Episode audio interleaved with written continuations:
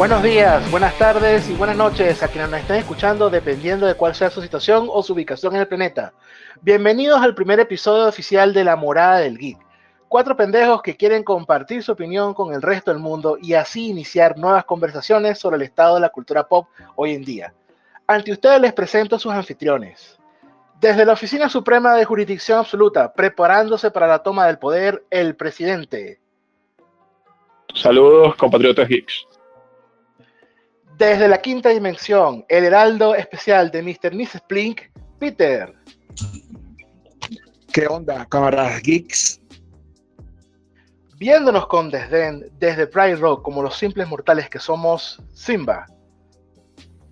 Estoy rodeado de idiotas. ¡Saludos! Y yo, desde lo más profundo de la Matrix, donde la realidad se mezcla con la ficción, Max. Bienvenido todos, bienvenidos muchachos. Espero que todos se encuentren bien. El tema que vamos a hablar hoy será remakes y reboots. Específicamente, cada uno de nosotros ha preparado una lista de cinco, lo que consideran los cinco mejores remakes o reboots personales para cada uno. Es importante, por supuesto, que todos sepan que vamos a estar posiblemente hablando de spoilers sobre algunas películas que no nos han visto. Pero lo más seguro es que estamos hablando de películas que ya han pasado su tiempo, así que han sido advertidos. En ningún momento nosotros hemos compartido las listas con nosotros, así que, así como ustedes, nosotros estamos escuchando por primera vez las listas de nosotros en general. Pero es importante que dejar unas cosas claras, porque hay algunas personas que no saben la diferencia entre un remake y un reboot. Entonces, vamos a dejar las cosas bien claras antes de comenzar. Tenemos unos conceptos por aquí bastante generales. Un remake es la recreación de una historia que se ha contado antes. Ciertas premisas, personajes, historias principales que las vuelves a contar. Mientras que un reboot, podemos decir que es cuando reinicias la continuidad de un personaje o una historia sin necesariamente contar la historia anterior, o repetirla. Algunas veces estos términos se pueden mezclar entre sí, es normal, ¿ok?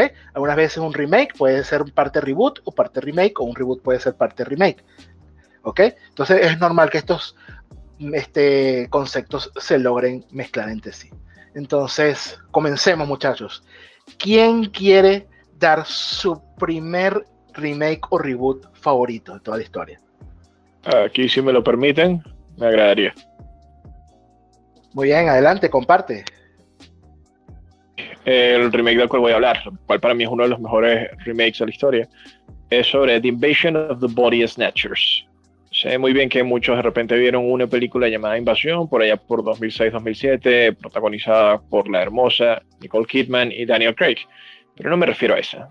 Para mí el mejor remake que ha tenido The Invasion of the Body Snatchers fue en 1978, protagonizada por el papá de Jack Bauer, el señor Donald Sutherland. Eh, cuando comparamos esta película con su versión anterior, vemos de manera exquisita lo que viene siendo el avance. Pasa más de ser simplemente algo de suspenso en su versión original, aquí a darnos ese toque de paranoia, ese toque en el cual nos está invadiendo los sentidos constantemente. Y de paso nos, nos afecta mucho el hecho de el mismo sueño, el descanso de una persona y de las plantas, cómo es mediante las plantas que estos invasores llegan a nuestro planeta y literal, ¿en qué clase de espacio podríamos estar nosotros hoy en día en el que no hubiese una planta si no fuese ni siquiera de adorno?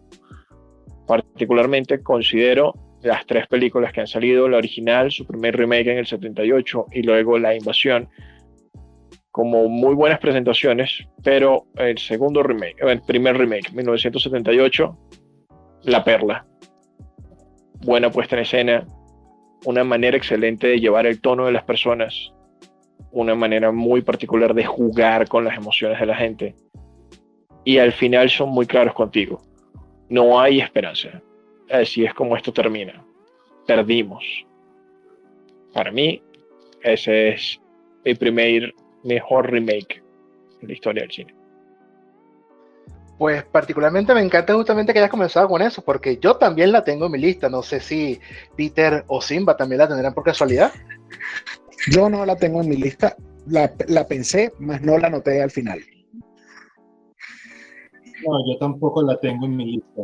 Um, igual, recuerdo haberla visto hace años atrás, pero tampoco fue que me llamó mucho la atención. Pues sí, eh, yo comparto lo mismo que dices tú, presidente, porque particularmente ese remake del año 78 me parece muy superior al más actual.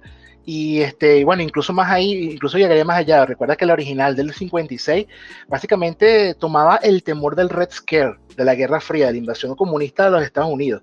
Y ese fue justamente lo que, el, el, gran boom por el cual fue tan exitosa la película original.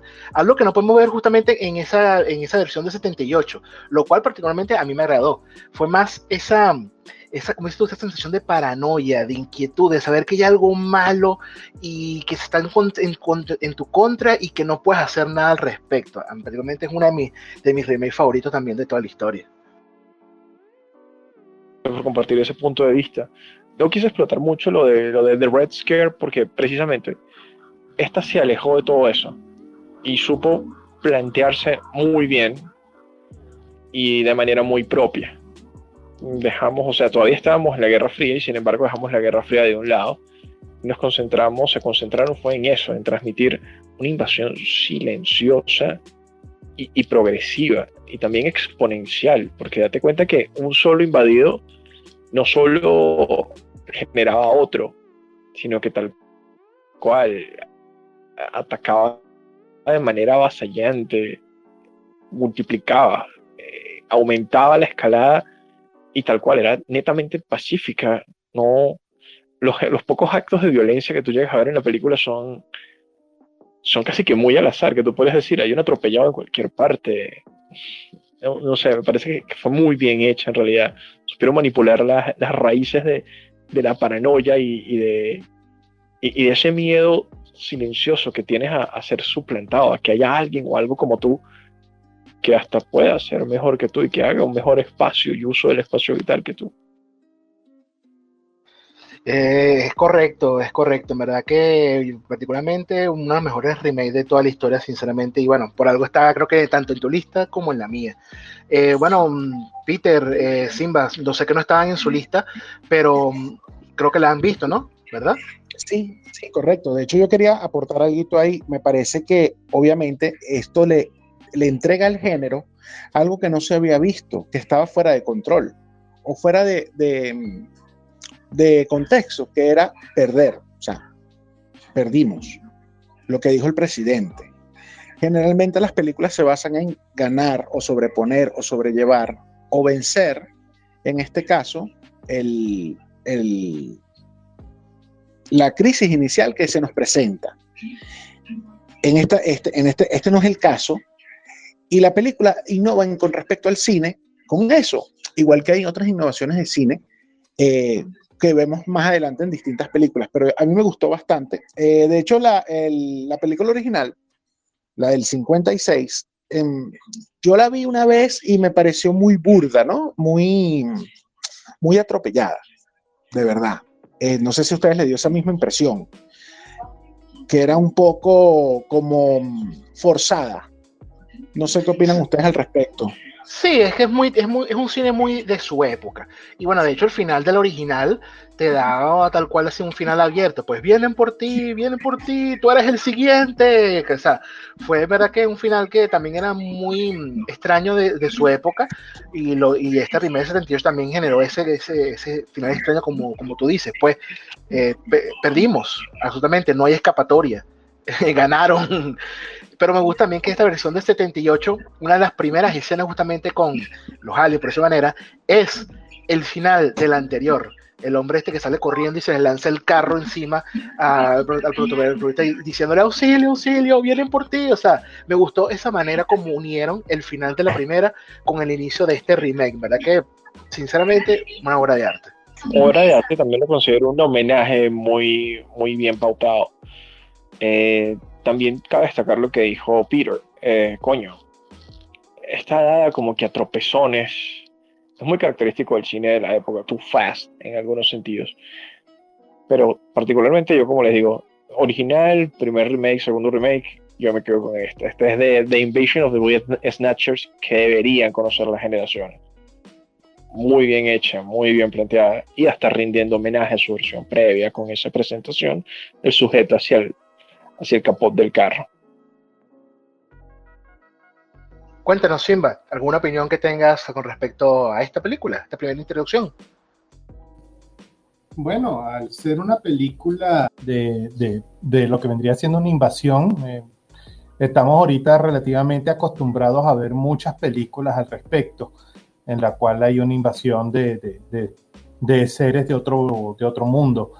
Eh, la última que yo recuerdo haber visto fue la de Keanu Reeves, el día que el mundo se paró, si no me recuerdo el nombre de la película en español, que, que es similar, es una invasión hasta cierto punto, pero todas estas películas tienen la misma temática, pues como le estaban comentando por aquí Peter y el presidente, que es eso, que normalmente siempre hay una salvación para la raza humana y esta sí no, no tuvo ese final feliz de fantasía que normalmente tenemos o algo así similar a lo de resistencia ante los invasores. Eh, no, simplemente perdimos, punto. Interesante. Pues sí, bueno, eh, creo que empezamos con muy buen pie, sinceramente. Este, veamos, eh, Peter, cuéntanos. Ah, disculpe. Una última cosita. Quisiera aclarar también un apartado muy especial a que esta película tiene múltiples manifestaciones en la cultura geek, desde Los Simpsons, pasando también por Animaniacs y casi que un episodio completo de Tiny Toons dedicado a eso, a esa invasión de los Body Snatchers de 1978. Eso es correcto. Cuéntanos, Peter, ¿cuál, ¿cuál sería tu primera película entonces de tu lista? Bueno, saltamos de la ciencia ficción, este, como nos trajo el presidente, ahora yo voy a tocar el tema de una película famosa, que la original se filmó en 1967. Y si tú escuchas el cast, tú dices, wow, esto debe ser un peliculón. Se encuentran, entre otros, Peter Sellers, Orson Welles, eh, Woody Allen, Peter O'Toole. Estoy hablando de protagonistas de la película que voy a nombrar. Y la película no es otra que Casino Royale. La primera película o el primer libro de Ian Fleming que nos introduce a James Bond en el mundo del cine. Eh, como saben los muchachos, eh, de, la morada del geek, eh, estuve buscando la película, porque tengo que admitir que había visto las películas de Daniel Craig, eh, de James Bond, y estaba buscando con eh, incisión, me costó conseguir la original, pero la conseguí y la vi, la del 67. Y tengo que decir que es un asco de película. no es realmente el James Bond que hemos visto a través de los años encarnado en Roger Moore, en Sean Connery, en, en Pierre Brosnan, ahora en, Daniel Craig. Eh, realmente el protagonista no es ninguno de los que nombré, es David Niven. Y no hace, porque la película es muy cómica, eh, no aporta realmente lo que es el personaje de Bones.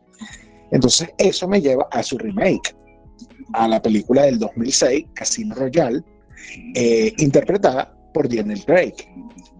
Vemos los primeros pasos de nuevo de James Bond, este, cuando se le otorga la licencia para matar. Y de verdad que es una película encantadora. O sea, nosotros conocemos el James Bond que hemos visto a través del cine. Este es un inicio. Nos explica mucho por qué el personaje después se vuelve un hombre frío, calculador. Eh, nos trae eh, un poco la inocencia de ese Bond original, de, que no había sido corrompido por el esquema de la maldad que hay entre el némesis y el héroe. A mí me parece que la actuación de Craig es fenomenal. La película tiene su toque eh, vertiginoso en cuanto a acción. Tiene también unas partes maravillosas que son mm, mucho más tranquilas en el sentido de que la acción es meramente eh, formal, es decir, son dos hombres sentados en una mesa jugando póker. Y esto es una maravilla. Vemos la esencia del año. De verdad que eh, creo que ustedes la han visto, muchachos. No sé si alguno lo tendrá en su lista. Quiero opiniones al respecto. Eh, si no han visto la, la original, por lo menos de, de, la Bond del 2006. ¿Me permites? Recuerdo haber visto la original de niño con mi padre. Eh, de niño ya entrando a la adolescencia. Y oye, ahora que me lo mencionas, es cierto. Mientras que lo nombraste, lo busqué y yo dije, oh por Dios, yo vi esta película. Cuando dijiste el staff, el reparto, yo, Dios, no puede ser. Y literal, el mismo título y todo. brother, no tenía en mi cabeza la conciencia de que el 2006 007 Casino Royale era un remake de eso porque a mí no me pareció una película de Bond. De niño no me pareció una película de Bond, te lo juro. Pero hablando ahora de la, de la del 2006, es cierto, es, una maravillosa puesta en escena. No toda la violencia es, es, intrínsecamente acción sopilante, sino que no, como tú dices, la escena de, del Bacard. Están jugando cartas, literal. Estos manes solo están jugando cartas y tú sientes la violencia que hay entre ellos, la, la insana objetividad por querer humillar y pisotear el uno al otro. Eh, más allá de eso, muy bien. Con una de las escenas de tortura menos sangrienta, pero que sin duda alguna entre cualquier espectador masculino más brutales que pueden existir. ¿Qué opina eh, Simba desde la morada del geek? Bueno, corrígeme si no estoy en lo cierto, pero esa película es igual, él entra en un carro y tiene que utilizar un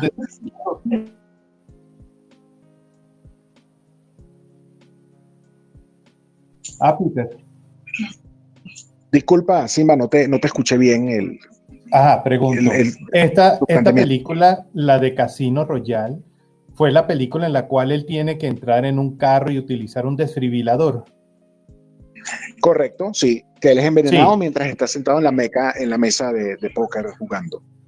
Sí, sí, admito que recuerdo muy vagamente esta película, fue una de, la, de la saga de películas nuevas de James Bond que menos me apasionó, pero tal vez porque no soy un fan acérrimo de, de las películas de James Bond, creo que soy más al gusto de otras películas como la de Skyfall, que me gustó más esa que, la de Casino Royale, pero no fue mala, simplemente que no me enganchó. La vi, pero películas así que de póker, eh, la temática de, debe ser como nunca me ha interesado saber cuándo es que hay un, los diferentes tipos de, de, cadenas y cosas por el estilo de las cartas, entonces poco me emociona. Pero bueno, Sí, es una buena película, no es mala. Max, desde la Matrix, ¿viste la película? ¿Estaba en tu lista? No, no está en mi lista porque, bueno, mira, para ser sincero, mi introducción a James Bond fue con Pierce Brosnan, con GoldenEye. Ahí fue cuando yo empecé a conocer, sinceramente, el personaje como tal. Y bueno, GoldenEye para mí es una muy buena película de James Bond. Para mí, Pierce Brosnan, por lo menos en esa película, hizo una buena representación de lo que es James Bond. Ya después las siguientes. lo siento, Max, pero tienes que decir la verdad, es por el videojuego. El videojuego del Nintendo 64. lo que te tiene obsesionado y por eso solo hablas de 007. El hecho de que todos los fines de semana yo me iba para casa de amigos y jugamos, eh, jugamos 4 contra 4 en esa broma, incluyendo ahí Peter, si te acuerdas de esa broma, todos los fines de semana precisamente, eso tiene nada que ver, eso no tiene nada que ver. Pero no, bueno, volviendo al caso. Este, sé que las otras películas de Pierce Brosnan, verdad que fueron muy patéticas, este, sinceramente, pero bueno, esa fue mi introducción a James Bond. Y bueno, por supuesto, eso es lo que había en ese momento y, y lo que estaba antes. Entonces, bueno, eh, yo me enfoqué un poquitico en las películas después de ese de Sean Connery, que en teoría, según tengo entendido, está catalogado como uno de los mejores Bond de toda la historia. Y particularmente me gustaron las películas de Sean Connery y hasta ahí llega mi conocimiento de James Bond. Solamente he visto las de Sean Connery y eh, las de Pierce Brosnan. Esta nueva generación con, con, Daniel Craig nunca me ha llamado tanto la atención. He escuchado cosas muy buenas de, de este James Bond, pero no sé por qué hay algo que para mí no me termina llamar la atención. Y lamentablemente, bueno, no sé si ustedes estarán, estarán, sabrán de las últimas noticias de la última producción de James Bond, pudo haber empezado con un gran boom y habrá sido muy buena, pero lamentablemente este, este James Bond, este Daniel Craig, va a terminar en la mierda con la última película de James Bond, donde no sé si ustedes se enteraron de que le va, a dar el manto o le va a pasar el manto a una mujer. Ahí hay, algo, ahí hay algo interesante que comentar con respecto a esa noticia. Cuando sale la noticia se piensa que la nueva, la nueva, la nueva Bond o, se piensa que el nuevo 007 va a ser una mujer de color. Este, y no es la realidad. O sea, va a ser un agente doble cero, pero no va a ser 007. No, no, por eso estoy diciendo que le va a dar el manto, o sea, va a ser, la, va a ser el sucesor eh, inspiracional, porque es que, es que se dice así. Podría decirte que sí, podría decirse que algo así. Lamentablemente, lamentablemente hoy en día James Bond no cabe en la cultura de nuestro mundo. Eh, Mira, yo tengo mucha fe en esta película nueva, en esta película porque, bueno, la contrafigura es Rami Malek, actorazo, un ganador del Oscar por, por Bohemian Rhapsody, este, y los papeles a él de, de contrafigura de villano le sientan de pelo, o sea, maravilloso. Yo creo, yo le voy a dar una oportunidad a la nueva producción de Bond. Quiero ver cómo van a manejar ese tema que no es de mi gusto, pero no creo que sea directamente entregarle el testigo a una mujer que sea Bond de aquí a un futuro. Yo quiero ver qué me van a ofrecer para después decir, uy, sí o uy, no.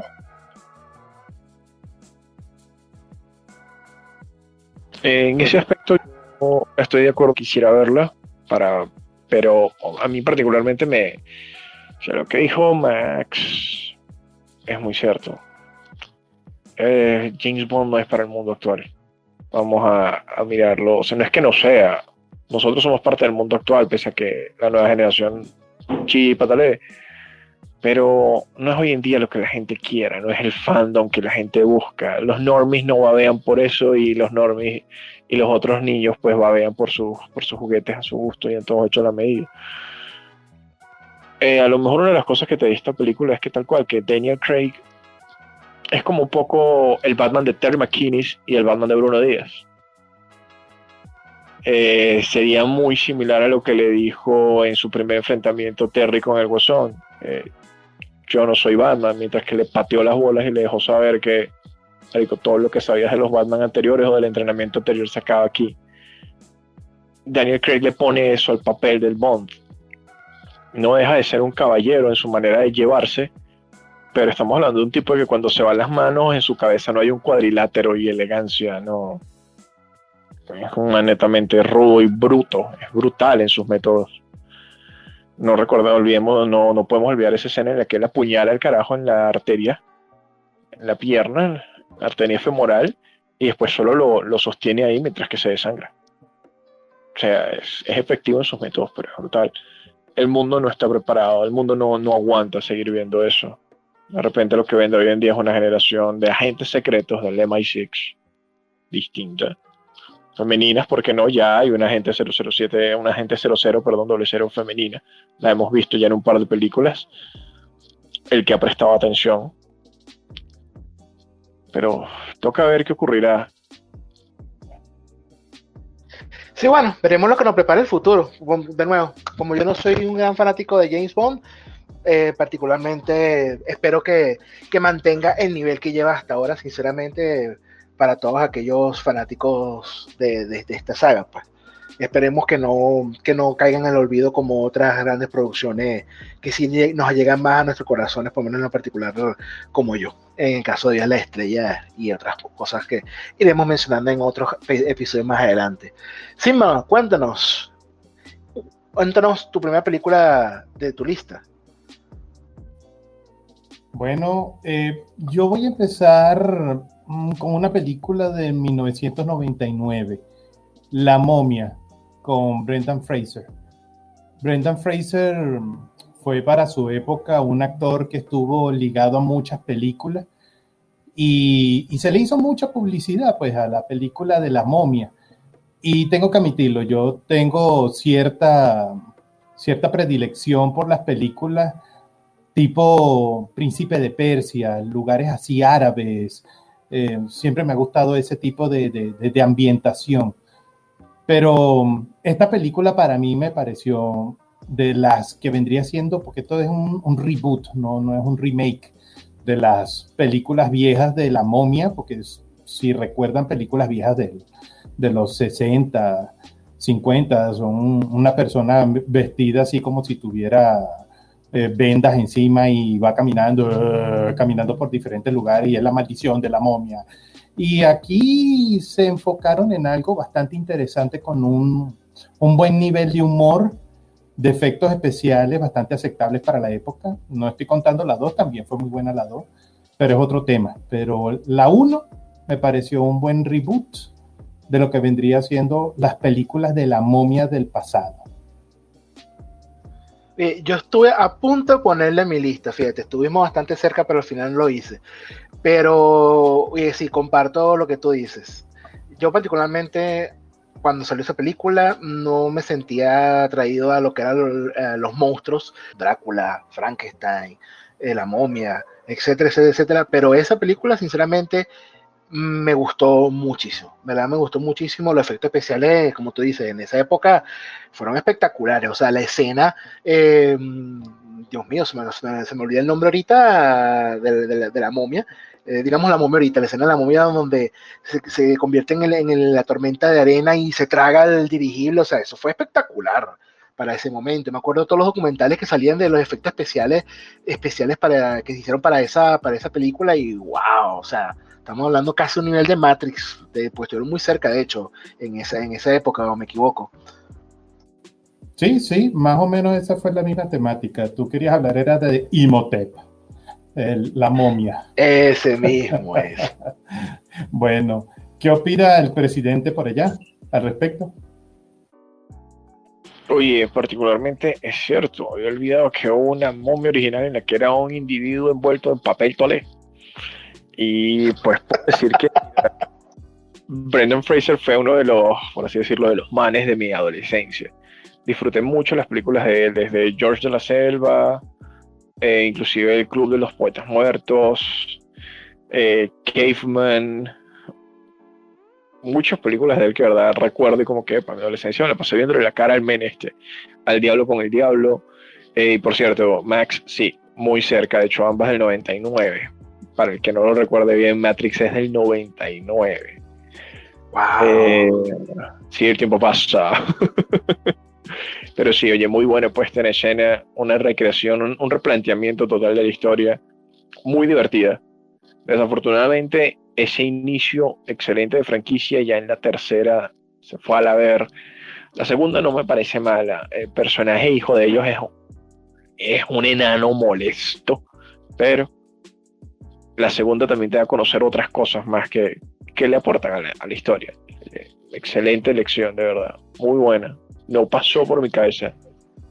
Bueno, y además que nos trajo el spin-off del Rey Escorpión. Ah, sí, es cierto. El, el, Rey Escorpión que también tuvo su saga de películas. No muy buenas que digamos, pero estuvo ahí, pues, es otra opción. Oye, una cosa, saga solo fue una saga. Eso hicieron una Rey Escorpión y después alguna productora loca por ahí empezó a escupir Escorpión 2, 3 y 4, cada una peor que la otra, brother. Eso no es una saga, eso fue un intento de exprimir un, una, una película inicial aceptable. Apoyo la moción. Eh, tratando de, tratando de, de, de, exprimir los musculitos de Joen Donzo, la roca. Bueno, acuérdate que, que, la tercera y la cuarta película ya no estaba él. Es decir, era otro actor que dijeron, bueno, este va a ser ahora la roca de nosotros. Okay.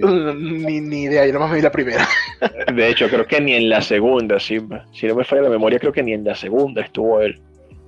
De todos modos, sigue siendo así como que, que horrible. Pero bueno, aquí estamos de las mejores, todavía no vamos a las peores. Aguarden eso para Exacto. la siguiente. Peter, ¿qué nos cuentas? ¿Qué nos cuentas, Peter? Mira, este, tú sabes que la momia yo la tenía en la, la tenía en, mis posibles listas, ¿no? Pero comparando la momia del 2016 con la momia del 99, la momia del, 90, del 99, la de Brendan Fraser, que estamos hablando, que tiene a Rachel Weisz, hermosa, increíble actriz. Eh, nuestra momia es este Arnold Boslow, de verdad que le sienta al personaje. Eh, el director es Stephen Sommers, que lo vimos más adelante, unos añitos después, en eh, la película de Van Helsing, y protagonizada por Hugh Jackman y, y Kate Beckinsale. Entonces él, por lo que mostró en esas dos películas, se ve que, que le pone cariño, le apasiona el, el, el universo de los monstruos, de lo indescifrable, de lo oculto. A mí me gustó muchísimo La momia, de hecho creo que Max y recuerda que fuimos a verla juntos en Cambote, al cine en su momento, al igual que La momia 2, eh, La momia 3 con Jet Li y María Velo fue un desastre de película sumamente asqueroso, me dan ganas de vomitar y suicidarme al mismo tiempo. Eh, eh, el Rey Escorpión con La Roca, que en ese momento no era La Roca, sino era el, Peñón, el Peñasco, todavía no era lo que es hoy en día el, Dwayne Johnson, eh, mm, se puede ver, se puede ver. Y como ustedes dicen, el Rey Escorpión 2, 3 y 4 se pueden meter en una, en una bolsa y botarse a la basura y no ha pasado nada. O sea, el, mundo va a seguir igual, yo creo que hasta mejor. Pero me gustó esa, esa película que, que dio Simba porque de verdad que la momia innovó y Brendan Fraser, es como dice el presidente, Brendan Fraser fue, eh, fue el main. Fue el, el, macho, de repente, el hombre de voz gruesa, tipo que todo lo podía resolver y se sonreía y, daba acción y de repente desapareció en el universo cinematográfico y más nunca lo vimos hasta que apareció una foto con, 45 kilos de más, fumándose un cigarrillo y con una bolsa de papas de papachón. Dios mío, sí. ¿Cómo, cómo ese tipo se puede dejar así perder de esa manera? Exacto, pero me gusta mucho la, la, película de la momia. Cada vez que hay una repetición, hay que ver la momia. Porque fue una película que, que en su momento generó mucho, mucho, muchos momentos felices. Bueno, eso es un punto de vista diferente a todo esto, porque bueno, sí estamos hablando de, de, Brendan Fraser, pero sí, la historia de Brendan Fraser es un poco triste y un tanto así de, de conspiraciones a nivel de Hollywood, pero creo que eso lo podemos dejar para otro momento. Lo que lo jodió fue el hecho de que él no utilizaba dobles. A él le afectó mucho la columna vertebral y tuvo que hacerse varias operaciones y eso hizo también que engordara pero a eso hay que colocarle otra serie de detalles que, que, se pueden hablar en otro momento, pues que hicieron que, que su carrera a nivel de Hollywood decayera, pero sí, lo, lo, seguiremos recordando por muy buenas películas. Yo, yo, recuerdo con mucho cariño una película, creo que se llama El hombre atómico, que él estaba metido dentro de una... De un... ¿Te acuerdas? Sí, la del búnker, la del búnker. La del búnker, con la pata de diente y demás, que tenía y vainas. Una muy buena película. Es decir, él no se caracterizaba solamente por películas de acción. Esa película no tenía acción. Era una película para, para disfrutar y ver cómo, cómo saldría una persona de un búnker a esta época, sí, de la nada. Bueno, eh, con, con, lo que dijiste, Simba, pienso es eh, ahorita en Brendan Fraser apareciendo en un comercial, esto es un infomercial. Hola, soy Brendan Fraser. Tal vez me recordarán en películas como La Momia.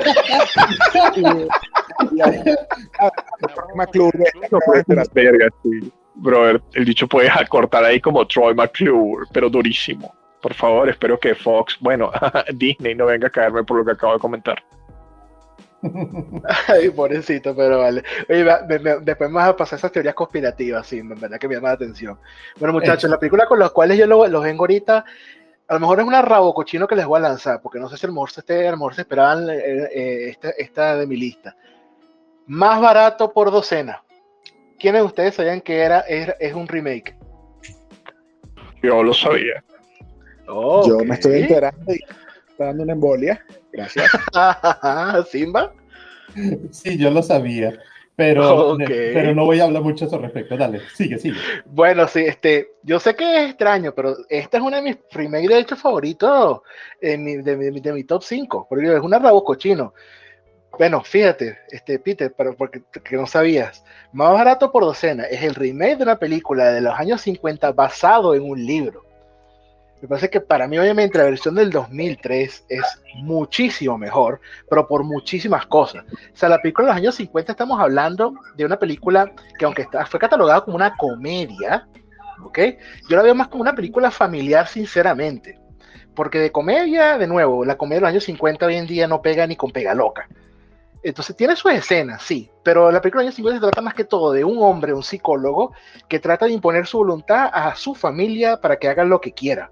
Mientras que esta versión del 2003 tiene un elenco demasiado general, un elenco demasiado genial, o sea, tenemos gente como Steve Martin, o sea, yo creo que no hay película de Steve Martin que a mí no me guste, eh, también ese es otro detalle. O sea, tenemos a Bonnie Hunt, a Hilary Duff, tenemos a Superboy, ¿verdad? Tenemos a Tom Welling, tenemos a, a, a, Piper Perabo. O sea, y cada una de estas personas tiene su momento en el escenario. O sea, aparte de ser una buena comedia, es una buena película. ¿Perdón? Aston Kutcher también participa en esa película. Eh, también, exactamente. Ajá. Eh, es el novio de una de las hijas, justamente del protagonista de Steve Martin, exactamente. Entonces, oye, sinceramente es una película que te trae más o menos la misma historia, en cierta forma, que la original, pero te da más, te da más porque no solamente ves el punto de vista desde el padre de la familia, ves el punto de vista del resto de la familia. Y este, por supuesto que las escenas cómicas están mucho más actualizadas y son mucho mejores. O sea, es una, sinceramente, es una de mis remakes favoritos. No es una de mis comedias favoritas, que quede claro, eso sí, pero es uno de mis remakes favoritos porque cuando yo me enteré de que esto era un remake, yo no tampoco lo podía creer. Y de hecho, bueno, tuve, tenía, tuve que ver la versión original, pues tenía, quería compararla. Y, o sea, me di cuenta sinceramente que cuando un remake se quiere hacer bien, esta es la manera. O sea, tienes que dejar que, que la película original haya pasado décadas, tienes que dejar que haya pasado generaciones entre ellas, cambiar la perspectiva de una a la otra. Es la única manera que un remake en verdad pueda eh, ser exitoso. Y ese es uno de los tantos problemas que estamos viendo hoy en día, pues, que estamos viendo remake que no se, se separan entre uno de ellos, que si cinco, tres años, y las personas simplemente se cansan. O sea, vemos el ejemplo del pobre Spider-Man, como ya le han hecho, ya es el cuarto reboot que le van a hacer, creo que dentro de poco, ¿no? Si no me equivoco. ¿Cómo? Cuarto, no vale. Hasta donde se van a quedarse con Tom Holland. Hasta no, ya tenemos, tenemos el, el, el, el, soft reboot del Spider-Verse. Este, no, mira, no, no me asuste de esa manera. El detalle con, eh, con los remakes de Spider-Man es que, brother, son pendejadas. Pues Tommy Maguire estuvo bien, Sam Raimi quería tres películas, la tercera, bueno, la tercera la fuimos a ver juntos, Simba, Max. Saben que la tercera, pese a que Spider-Man es uno de mis favoritos, fue decepcionante la tercera. Pero, o sea, más allá de eso, y es sorprendente esto, yo no la vi. Yo supe que era un remake hace mucho tiempo y no me, no me atreví a ver la anterior. Cuando vi de qué fecha era, dije, Dios, no quiero, no puedo. Mm, I, want, I should, but I want. No me imaginé que fuese llegar a, esta conversación del día de hoy, a esta tertulia.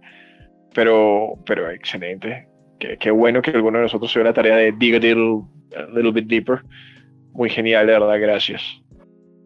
A ver, Simba, tú, ¿qué opinas al respecto? Tú me has dicho que sí, esa que sí sabías, ¿no? Sí, de, puesto que haciendo investigaciones, viendo los nombres de películas, vi esa película y yo dije, oh, mira, hay una película antes de esta. Así que me quedé así como que medio atónico, muy al estilo tuyo. Pero la, la película per se a mí no, no, me, no me impactó tanto como para colocarla en mi lista aunque simplemente lo que, lo que tú dijiste ahorita es verdad, es decir, una película de Steve Martin muy difícilmente se podría considerar como una película mala. Él, ha sabido manejarse con nuestra, nuestra generación, haciendo buenas películas donde el personaje se hizo querer y, y, era bueno. A mí, a mí, sinceramente, la película de Más Barato por Docenas, la 1, porque sé que hay una segunda parte después de eso, pero la 1 fue bastante interesante. Eso es correcto, no, sí, la 1, la 2 sí ya fue, por supuesto, fue un cash grab, pero no, no, fue, no, no fue tan mala, pero no, estamos hablando de nada más de la primera. Este, bueno, ahorita Peter lamentablemente me informó que, bueno, tuvo que, tuvo que tiene que irse por una situación este, imprevista. Entonces, bueno, continuamos nosotros tres, muchachos. Este, si a lo mejor logra solucionar, tal vez se reincorporará hacia el final, pero bueno, continuamos nosotros entonces, muchachos. Presidente, cuéntanos tu segunda, tu segunda incorporación de tu lista. Bueno, aquí les traigo esto. Esto es parte de mi infancia y después esta película la perseguí durante mi adolescencia. Debo agradecer a mis padres, Nancy, Jesús, Gracias por haber comprado esa película en VHS y permitirme ver esa película una y otra vez. Esta película es de 1992, se llama El último de los moicanos. Oh, wow, como, wow, como no, como no mencioné, como no, como no pensé en esa película, wow. Wow, pero esa tenía una, una película antes de esa. la, no, sabía. Sabía que tenía un libro, pero no sabía del sí, la, película anterior. La película sale de un libro, sí la tenía. Debo decirles que la anterior, la, primera puesta en escena en el cine, es un asco. Es un asco total porque literal, el libro narra acontecimientos del pueblo moicano con ciertas diatribas, con, con cierta, digamos, ficción histórica pues claro, pues tienes un arquetipo, tienes un héroe, tienes, tienes que tener una némesis, pero esta gente llevó eso a un western. Entonces la primera puesta en escena fue un western en el cual está totalmente desfasado de su periodo temporal, porque hablamos de la guerra franco eh, de francocolonización y de las guerras, la guerra francesa y la guerra, el inicio de la guerra entre que saben Amero-India. Y wow, no, grave, grave, grave, porque inclusive lo trasladan al oeste. Eh, es muy dantesco ver cómo lo pusieron en escena, cómo, cómo inclusive alteraron los elementos de la historia. Eh, fue, fue chistoso. O ustedes ponen el último de los moicanos en YouTube y les va a aparecer esa versión, que es un western. Eh, es ofensiva, de hecho. De verdad se los digo, es, es una película, es ofensiva. Yo sé que hoy en día entre lo políticamente correcto y bla, bla, bla, pero, es que es ofensiva. Y yo sé que esa era la manera en la que antes Hollywood veía a los indios, la manera en la que hablaban, en la que Hollywood creía que ellos hablaban. Pero de verdad la película totalmente desubicada en todo contexto, en, en todo. Ni siquiera te permiten saborear bien a los personajes, tener cierto nivel de identificación con ellos. No, es netamente un western y ya y ni siquiera un western destacable. No, no, un western malo. Wow, miren, verdad que desconocía que desconocía que existía un remake, una película original antes de esa. Oye, me, encanta, me encanta. Do, una, una, una, una, curva después una, una, una cochina. Estamos ponchados, Simba. Totalmente, ahí yo caigo de luces porque yo recuerdo mucho esta película, la, la de la del último de los Molcanos, puesto que eh, se caracterizaba pues, por los afiches que uno veía en, en los cines de, la persona saliendo con el tomahawk en la mano y uno decía, wow, mira, una identificación de cómo más o menos se vería un moicano, cómo sería un, un, indio americano. Eh, de, de, niño eso, eso a mí me, me hace recordar, pues ahorita que estoy divagando al respecto.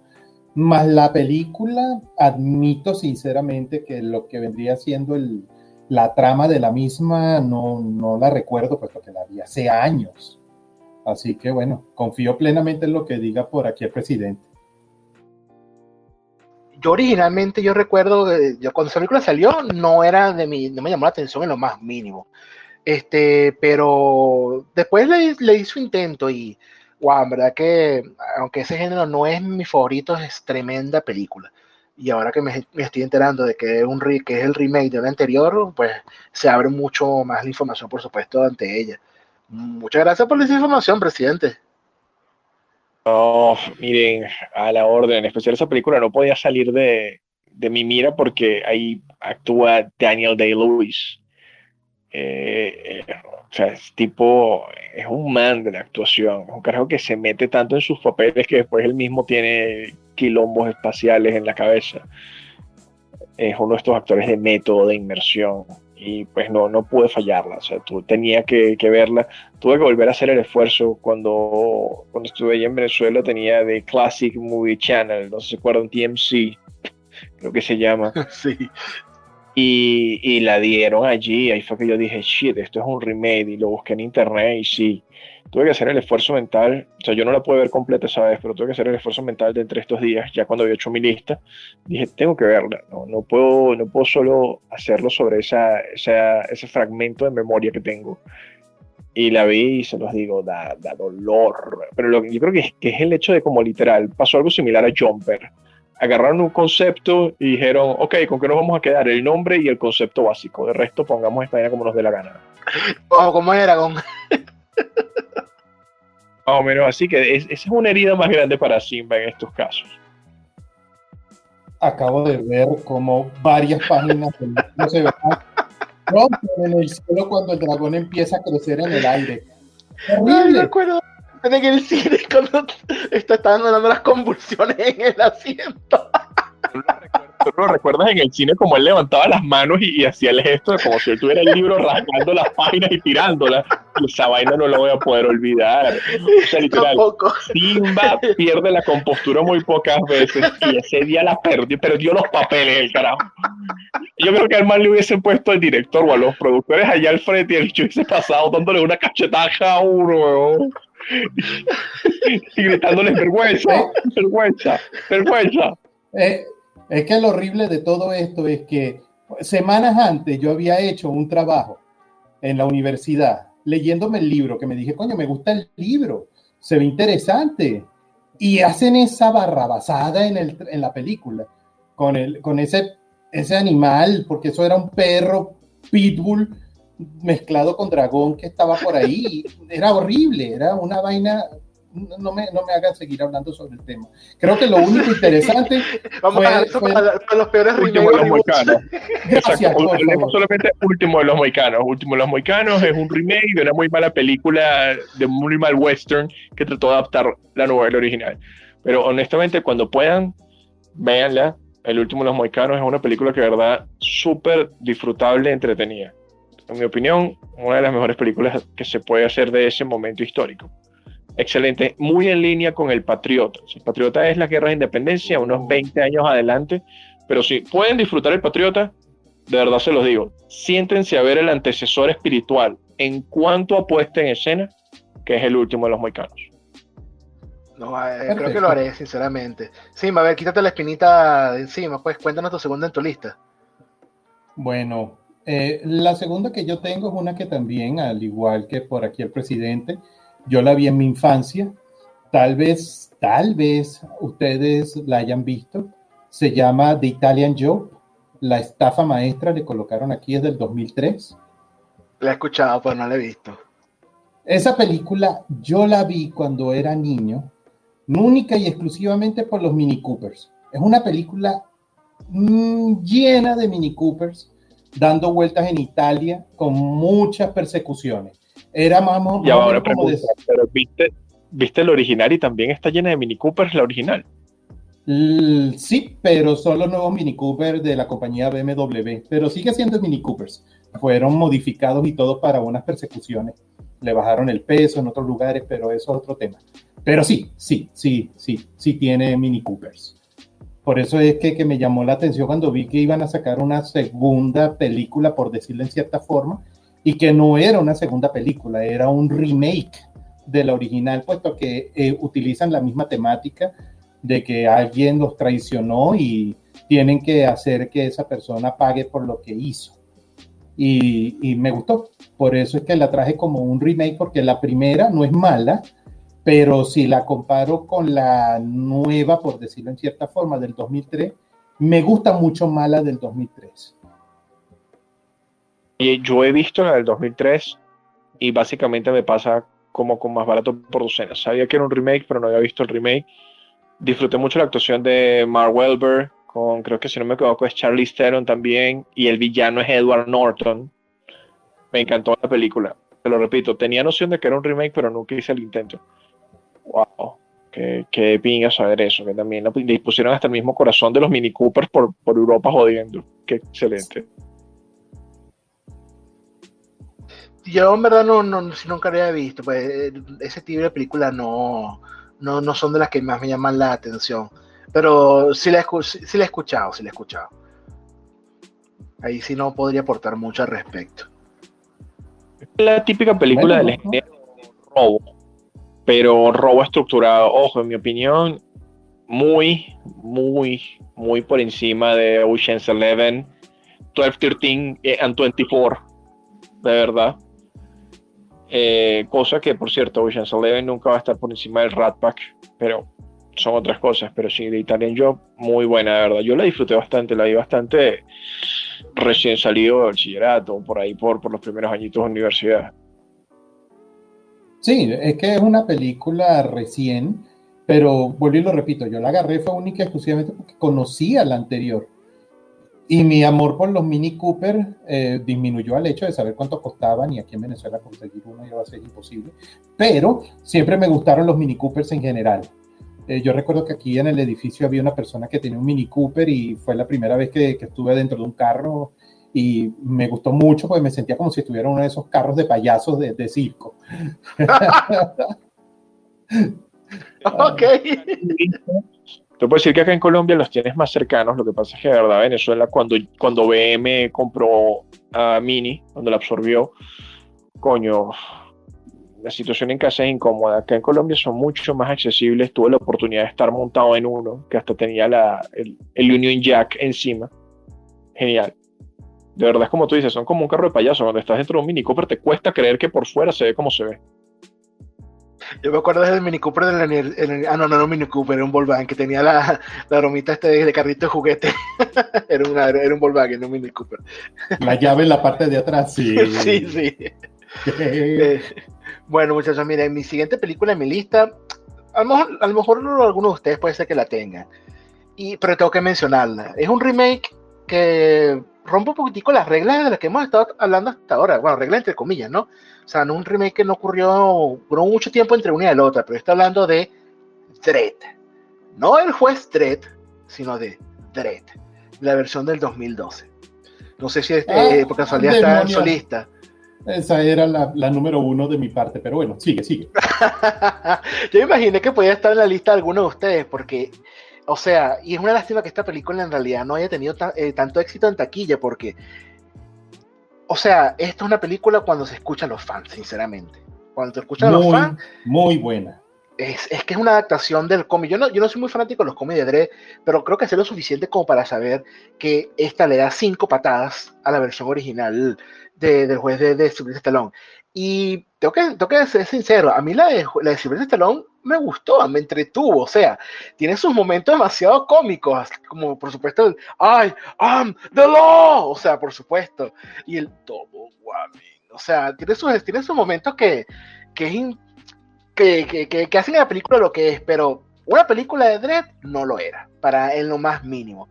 Mientras que na nada más con el hecho que en esta película que hayan, hayan colocado a, a Carl Urban como Dredd, ya por ahí le ganó al original.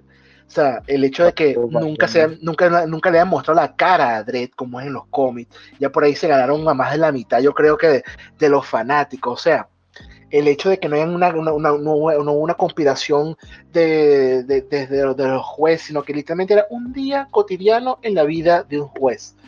O sea, ah. verdad que, wow. Ahí, de verdad, excelente elección. Ojo, no puede ser que yo haya olvidado que eso. Es que literal, son películas tan aparte, honestamente. Cuando las ves bien, son tan aparte. Porque si lo analizas más allá de la vestimenta y que se llamen los, los, a, los, a, los, a los personajes los jueces, están muy, están diametralmente opuestas la una de la otra. Que quizás por eso mi cerebro no, nunca hizo la confusión. Pero oye, sí, Cal Urban, literal, un día más en la vida de un juez, ¿cómo te muestran que inclusive hay corrupción dentro de los jueces? Porque esos jueces que van a matarlo a él, a los que les pagan, wow, estupendo. Eh, qué triste que no está acá Pete, porque seguro él, él disfrutaría hablar sobre esto. Pero bueno, eh, espero que, que, todo esté bien y que se nos une en cualquier momentico. Pero oye, excelente elección, de verdad que, que esa película sí, esa película es neta, una puesta en escena del cómic. Yo leo cómics, soy muy asiduo. Mi esposa a veces me pregunta qué hago y literal estoy hojeando un cómic. Yo le doy a ella y le lanzo páginas de vínculos para que vea uno que otro cómic cuando me pregunta sobre cosas y ella las disfruta. Este, lo único que no disfrutó fue saber quién era Venom y ver la película de Venom. Mi esposa odia la película de Venom y la apoyo. No, la cara hizo la tarea de estudiar quién era Venom y cuando vio la película dijo, eso no es Venom, Eddie Brooke no, Eddie Brooke no es así. No, eh, ella sigue un poquito perturbada por eso y la apoyo. Eso le dolió a ella en el cocoro. Pero oye, qué, qué peliculaza, de verdad. Netamente es un remake que mejora por mucho a su original. Excelente elección y muy sabia, Max. Bueno, Simba, estaba el primero en tu lista, ¿no? Cuéntanos entonces. Sí, bueno, es que eh, esta para mí, la película de Dredd fue, fue y será mi favorita, puesto que eh, es mejor que la de El juez Dredd con Silvestre Stallone, eso no lo ponemos en duda. Pero que conste, esta última tiene un espacio especial en mi corazón, ya que me invitó a conocer un poco más del personaje y terminé agarrándole el interés al saber un poco más de quién era en verdad el juez Dredd. Y lo que estaban diciendo también de que el juez Dredd en esta película fue colocada por, fue, interpretada pues, por Carl Urban, quien interpretó a Eomer en El Señor de los Anillos, pero yo me vine a enterar de esa vaina fue mucho después de haber visto la película. Es decir, como lo están colocando, no, nunca se quitó el casco para yo decir, oh, es él. No, él simplemente interpretó bien su papel, hizo su asunto y yo, coño, la película me gustó. Eh, estuvo la temática de, la, de, lo, de que cada vez que se drogaban los, las personas colocaban el slow motion. Oh, Eso era también muy interesante. La droga, slow mo. Que, slow mo. Sí, sí, sí. Y violenta hasta no más dar. Era lo que se ¿Cómo me arrepiento no haber podido haber visto esa película en 3D en el cine? Porque esas escenas deben haber sido tan psicodélicas. Oh, no lo pongo en duda. Yo la vine a ver porque yo no, yo, estaba todavía para aquel momento echándole pichón al trabajo, así que no, no tenía tiempo para hacer eso, pero, pero la disfruté mucho. Tanto que creo que todavía la tengo por aquí en un DVD o en un Blu-ray. Este, no, sí, este, en verdad que, oye, ojalá, ojalá en verdad que, que, prestaran más atención a, lo que quieren los fans. Porque fíjense lo que, fíjense, cuando eso pasa, las cosas bien salen. Lástima que esta no tuvo tanto éxito en la, en la taquilla, pero cuando le hacen caso a los fans, las cosas salen bien. Y eso es lo que, que la gente en Hollywood tiene que entender, que las películas se hacen es para los fans, por lo tanto tienen que hacerla para los fans. Porque los fans atraen al resto de la gente, los fans atraen a los normies. Pero si no atraes a los fans, que son los que conocen de eso, los normies no van a comer de ese plato. Exacto, eso es muy importante lo que tocas de decir ahí. Los fans tienen la pasión. Y cuando un fan, un fan se entrega y dice, wow, esta película es, nosotros los fans somos los que hablamos a los normies porque se la vendemos decimos, no, dude, ese es Silvestre Stallone, ese, ese, no es el verdadero juez Dredd, ese es una patada que hicieron.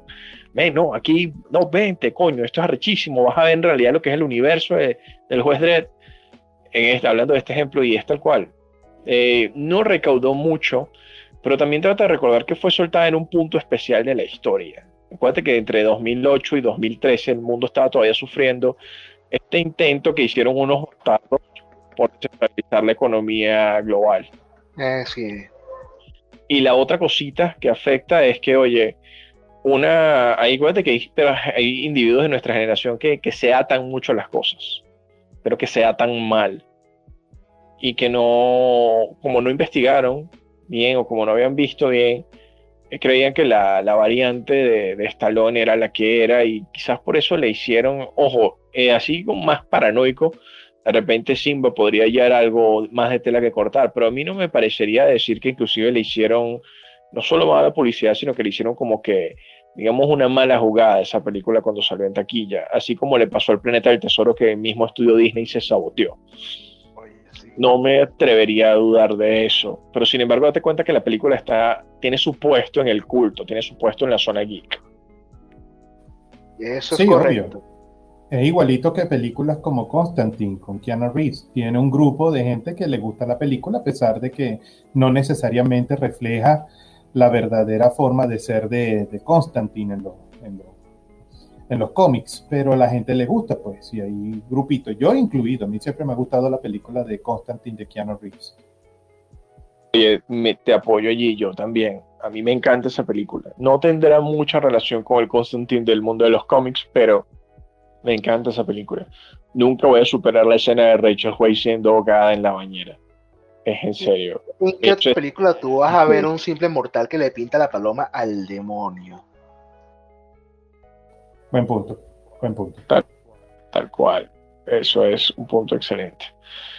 Eso es un punto muy excelente. Bueno, Simba, ya que te, te quitaron de tu lista la primera, ¿cómo avanzas? Avanzas tú, adelante. Bueno, eh, bueno, tampoco es que era así tan, tan horrible, tengo otras, otras opciones. Fíjate, por ejemplo, siguiendo la misma temática del tiempo, me voy para el 2005 con una película que no sé si alguno de ustedes la tiene, pero yo considero que es una mejor adaptación que el original. King Kong.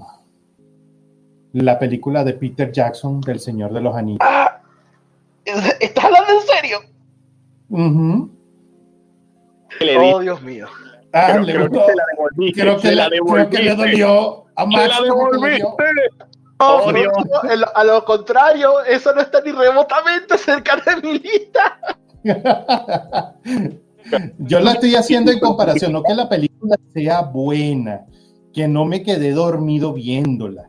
Simplemente estoy diciendo que es mejor que la película en blanco y negro de King Kong subiendo por, la, por, por- por Nueva York y defendiendo la- el asunto y demás, porque esa película me pareció bastante fastidiosa.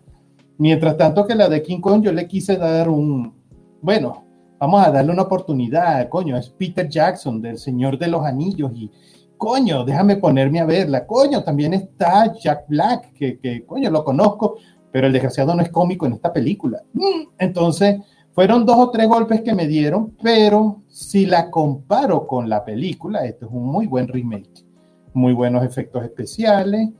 Hay algo de empatía que no se entiende que exista en la primera entre la mujer y King Kong.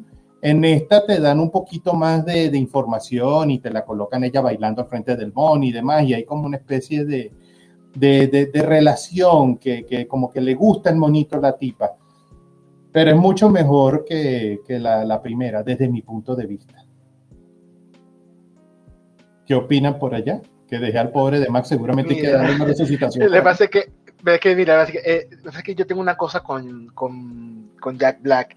Así como tienes una cuestión con Nicolas Cage, yo no tolero a Jack Black, no lo paso. y es que eh, pe- película donde aparezca ese tipo es película que para mí ya está enterrada. Ouch. Coño, pero yo, yo te aporto lo siguiente. Vi la versión clásica, pues porque es un clásico. Vi las dos versiones que siguieron después, tanto la de King Kong como el hijo de Kong.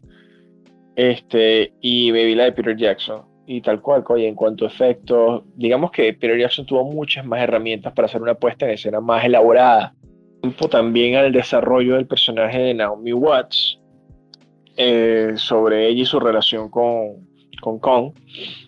Y pues sí, es cierto, es una mucho mejor presentación que, que las versiones anteriores, por encima. Tanto a nivel de, de cómo es potada la historia, como a nivel de, de cómo es, eh, por así decirlo, representado los personajes. Ok, entiendo. Entiendo, pobre. Bueno, y en tu caso, Presidente, ¿cuál sería tu siguiente película, ya que la mía me la destronaron?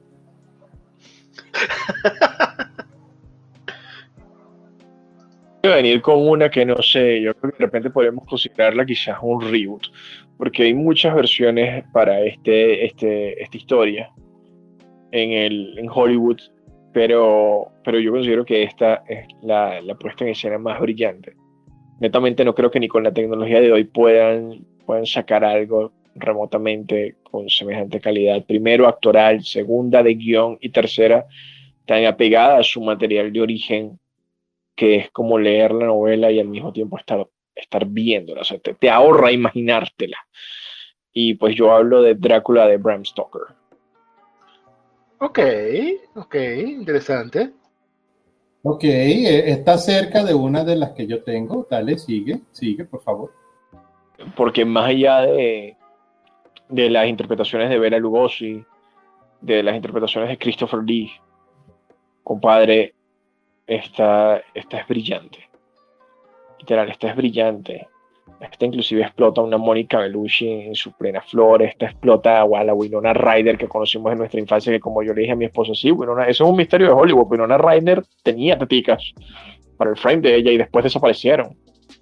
No sabemos por qué, pero ella tenía y varias películas. Ella joven en las que, wow, la personalidad de Ryder para ser una chica flaca tenía.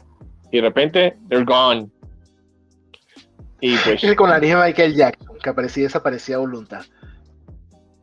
Sí, posiblemente, pero, pero tal cual, o sea, excelente película. Literal, es como les digo, el que se haya leído la novela, no, no sé si sienta de mí, pero es tal cual, es como estar comiendo página por página y, y allí, enarbolando, viendo en una pantalla la narrativa, empero, excelente.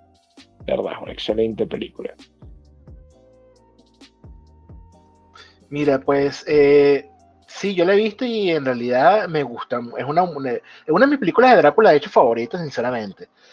Eh, yo creo que sobre todo la, por el momento en el cual salió esa película. O sea, yo creo que marcó eh, el estándar de cómo serían las películas de Drácula a partir de ese momento hasta hoy en adelante.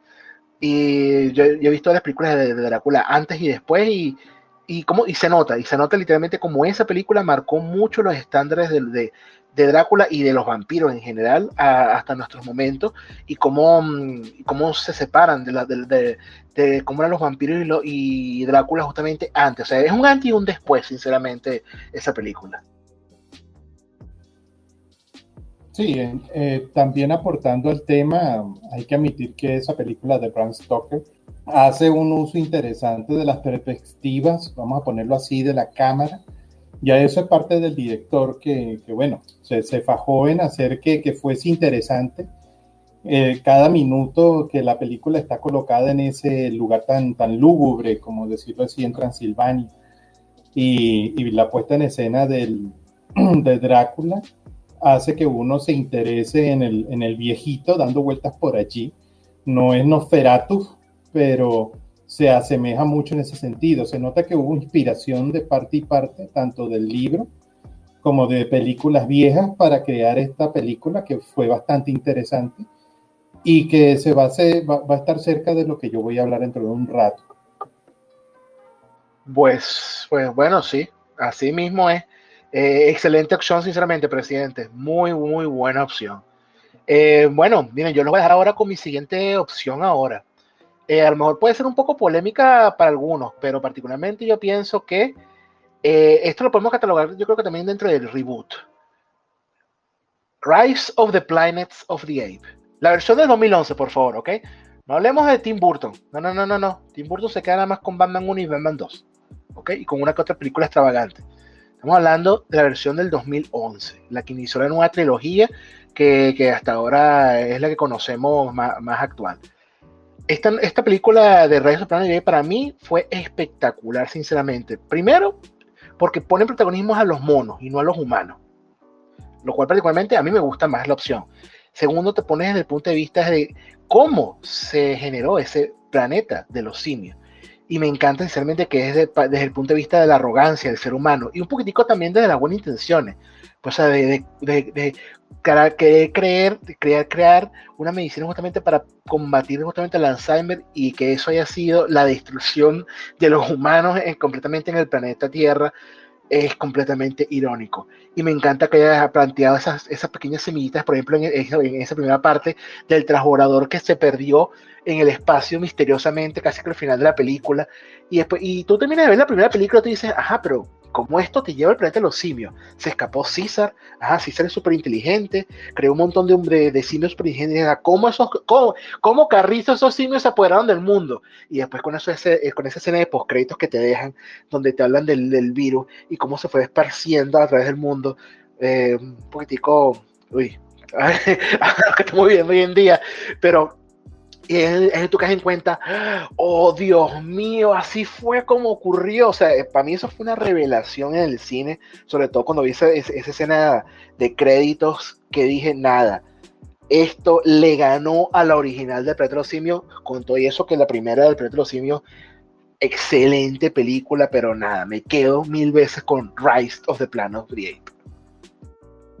Acuerdo contigo, eh, eh, Charlton Heston hizo su, buena parte.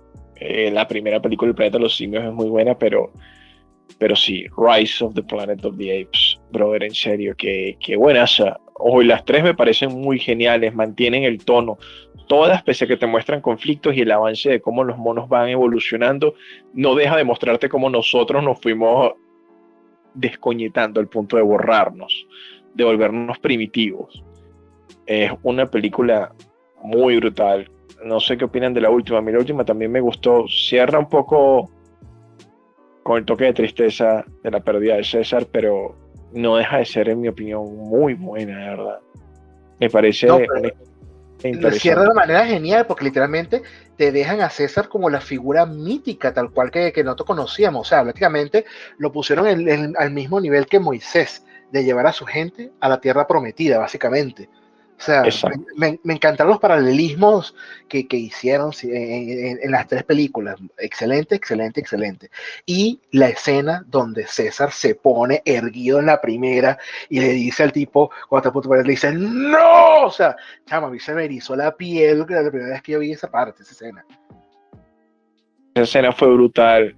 Esa escena es, la, es, es el mismo impacto y el paralelismo que hay entre esa escena y cuando Charles Heston grita que, tal cual los simios es mierda, un hombre que habla, que es esto? Y quiten sus manos cochinas de mí, malditos simios. Dirty apes. Tal cual, así mismo, así mismo. ¿Qué, qué, qué opinas, Simba?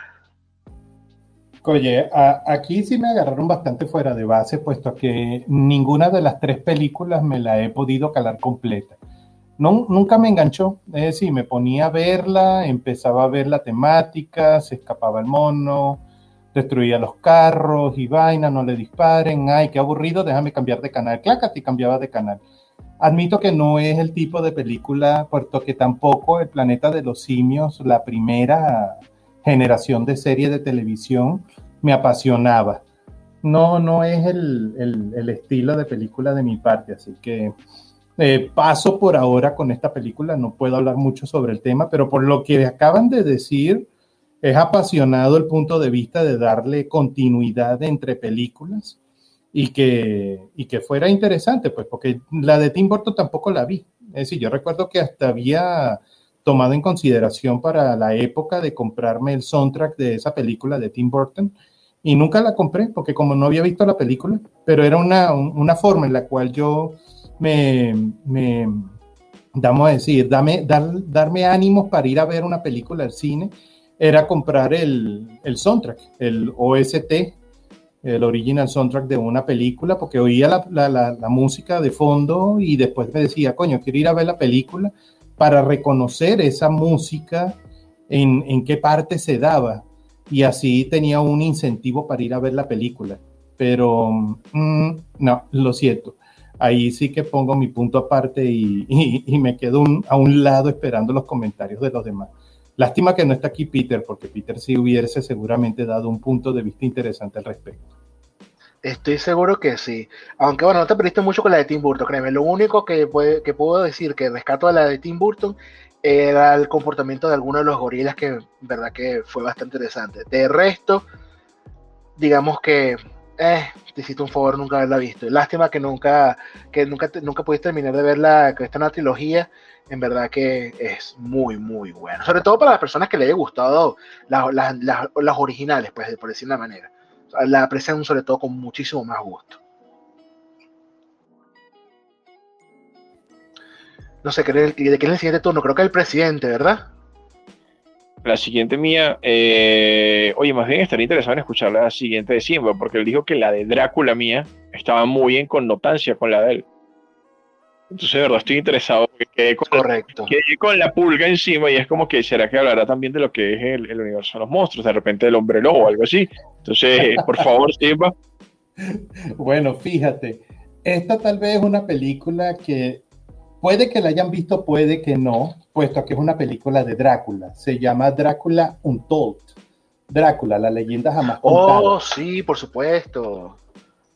Es una película que se considera un reboot, ya que hemos, estamos hablando de lo que es un remake, este es un reboot, puesto que no necesariamente está basada en las obras de, de Drácula per se, pero aquí dan una idea de cómo fue el inicio de Drácula o cómo se convirtió él en el Drácula que uno conoce y, estaba muy apegado a lo que eran los videojuegos de aquel momento de Drácula que estaban en el mercado. No es de Bram Stoker, es más una, una forma de ver cómo era el Drácula que iba a enfrentar eh, eh, eh, Belmont con su, con su látigo. ¿Quién es este Drácula? ¿De dónde salió? ¿Cómo es que habla de, de, de haber amado a una mujer? De dónde viene todo este problema y cómo terminó en ese castillo solo y desamparado, rodeado de tantos muertos.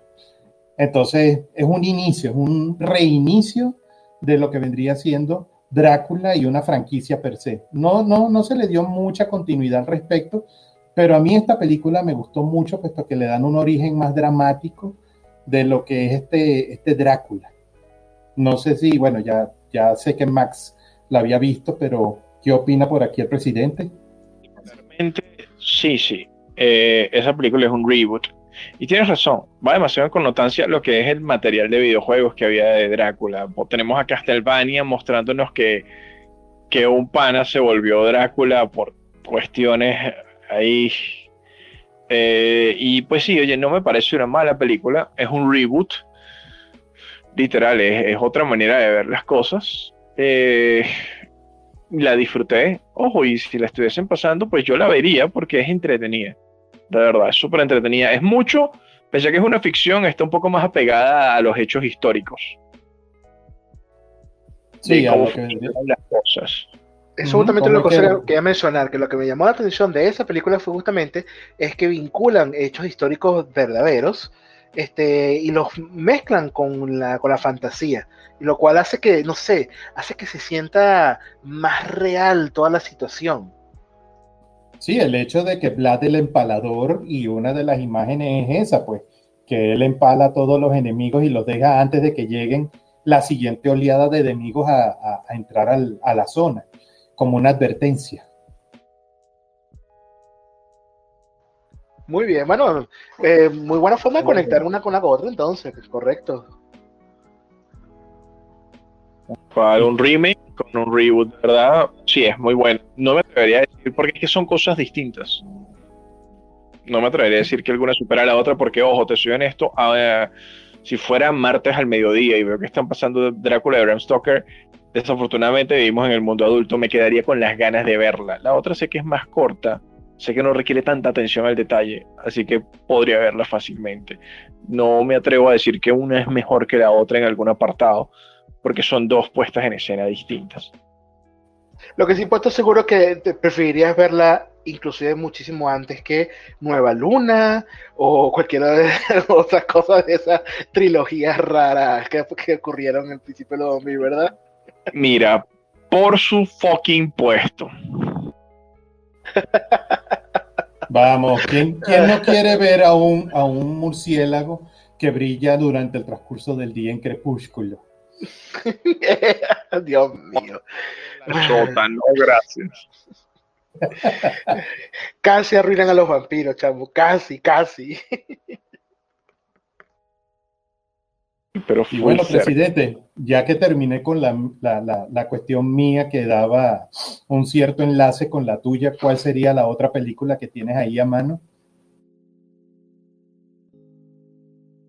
Bueno, chicuelos, mi siguiente película, una vez más, qué triste que Pete no esté aquí, porque un par de veces hablamos sobre esta película. Señores, The Thing, la cosa. Gracias, yo quería que alguien la tuviera en su lista, yo no la puse en la mía porque me da, no sé, pero gracias que alguien la, puso en su lista. Es un remake de una película salida en 1956 también, eh, originalmente llamada The Thing from Outer Space, eh, inspirada en un libro que se llama There's Something Out There. Eh, mire, la diferencia es brutal, honestamente.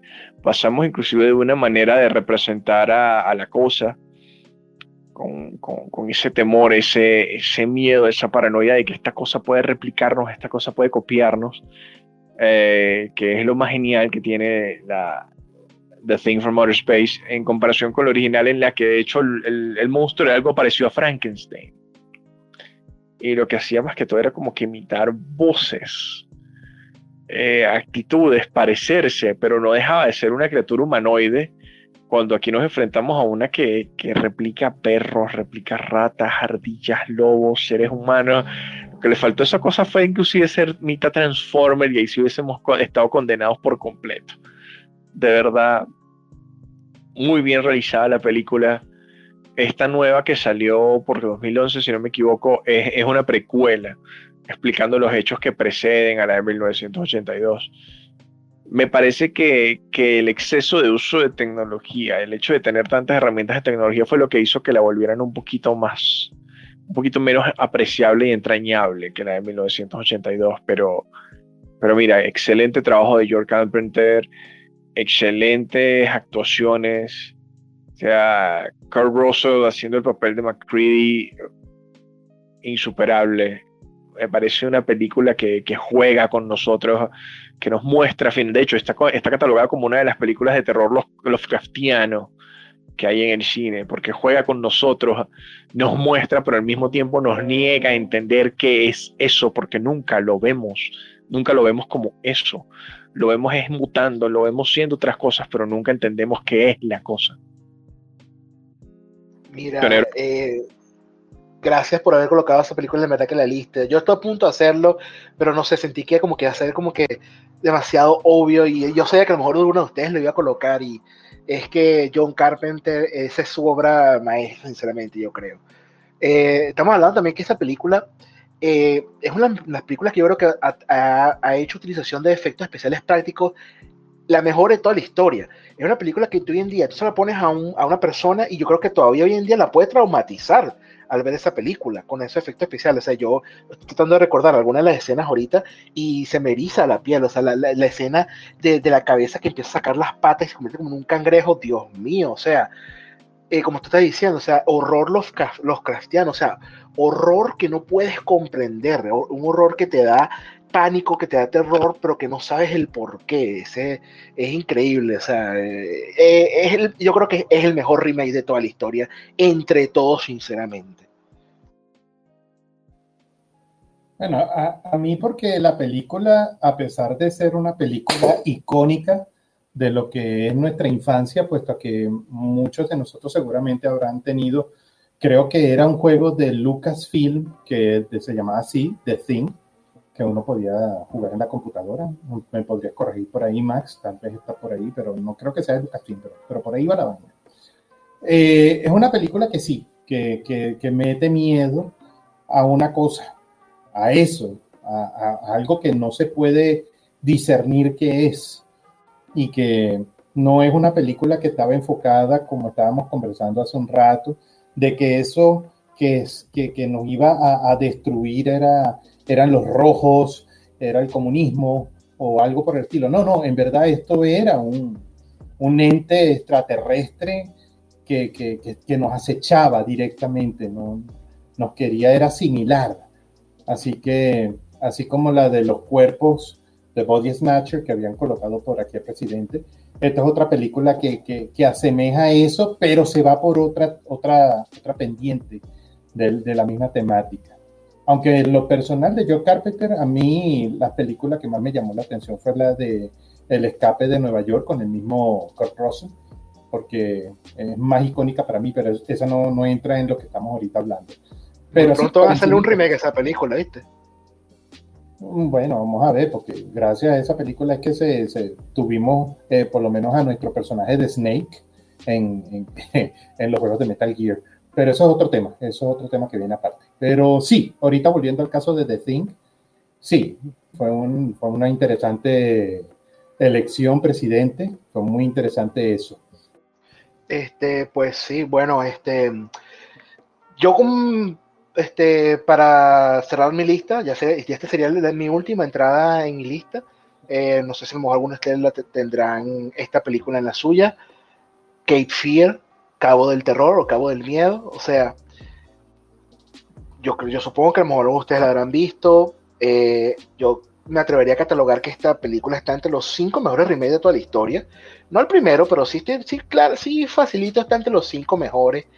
Eh, y sobre todo es porque aunque el original del 62 fue una muy buena película, lamentablemente se vio atada de manos ante mm, toda la censura de Hollywood, de la Asociación Cinematográfica de América, este, en ese año, porque justamente esta película salió en el 62 y no fue sino hasta justamente el año siguiente, en el 63, que, que, esta, que, que, esta organización relajó un poco su, su, censura. Entonces, esta película sufrió mucho con respecto, con respecto a eso, mientras que tú en el 91 tú puedes ver literalmente la actitud sádica y criminal del, protagonista, del, del, criminal, hacia la familia, de manera como los, como los acosa, como los aterra, como los corrompe. En el caso, por ejemplo, de, la, hija del actor, ¿verdad? Al cual no me acuerdo el nombre del, nombre de los personajes.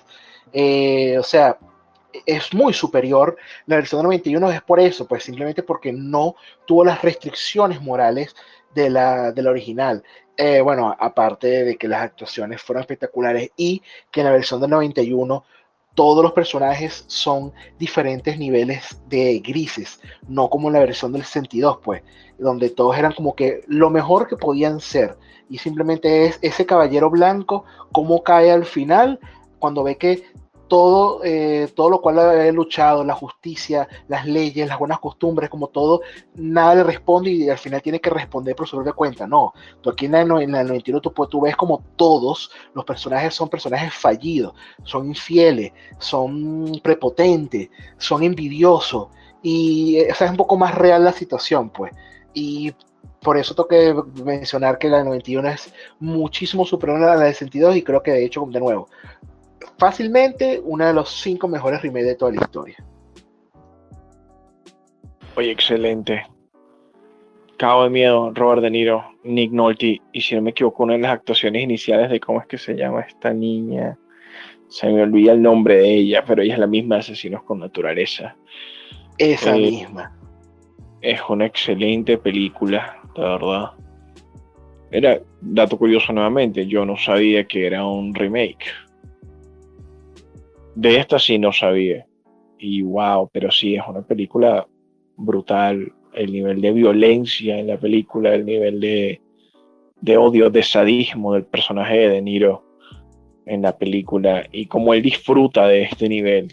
Hay que, hay que también poner en la palestra que literal, que Robert De Niro se, se puede meter en sus papeles de manera a veces hasta un poco enfermiza, por así decirlo. La parte esta en la que sostiene la, la bengala en la que sostiene la bengala y se le está quemando y él le dice al personaje Nick Nolte como que sabes, mi familia es así, estamos rotos, mi abuela aguantaba dosis de no sé qué más vaina de estrictimina y tú crees que esto para mí es algo, yo en realidad apenas siento como si fuera agua tibia y es como que, shit.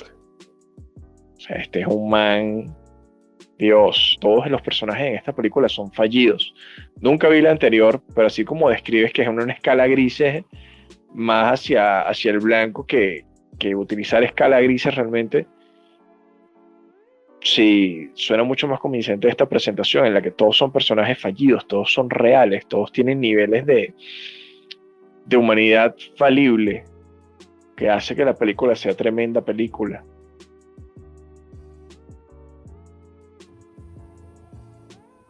Bueno, aportando de mi parte, yo esa película yo recuerdo mucho eh, eh, la interpretación como estamos ahorita conversando, pues de Robert De Niro.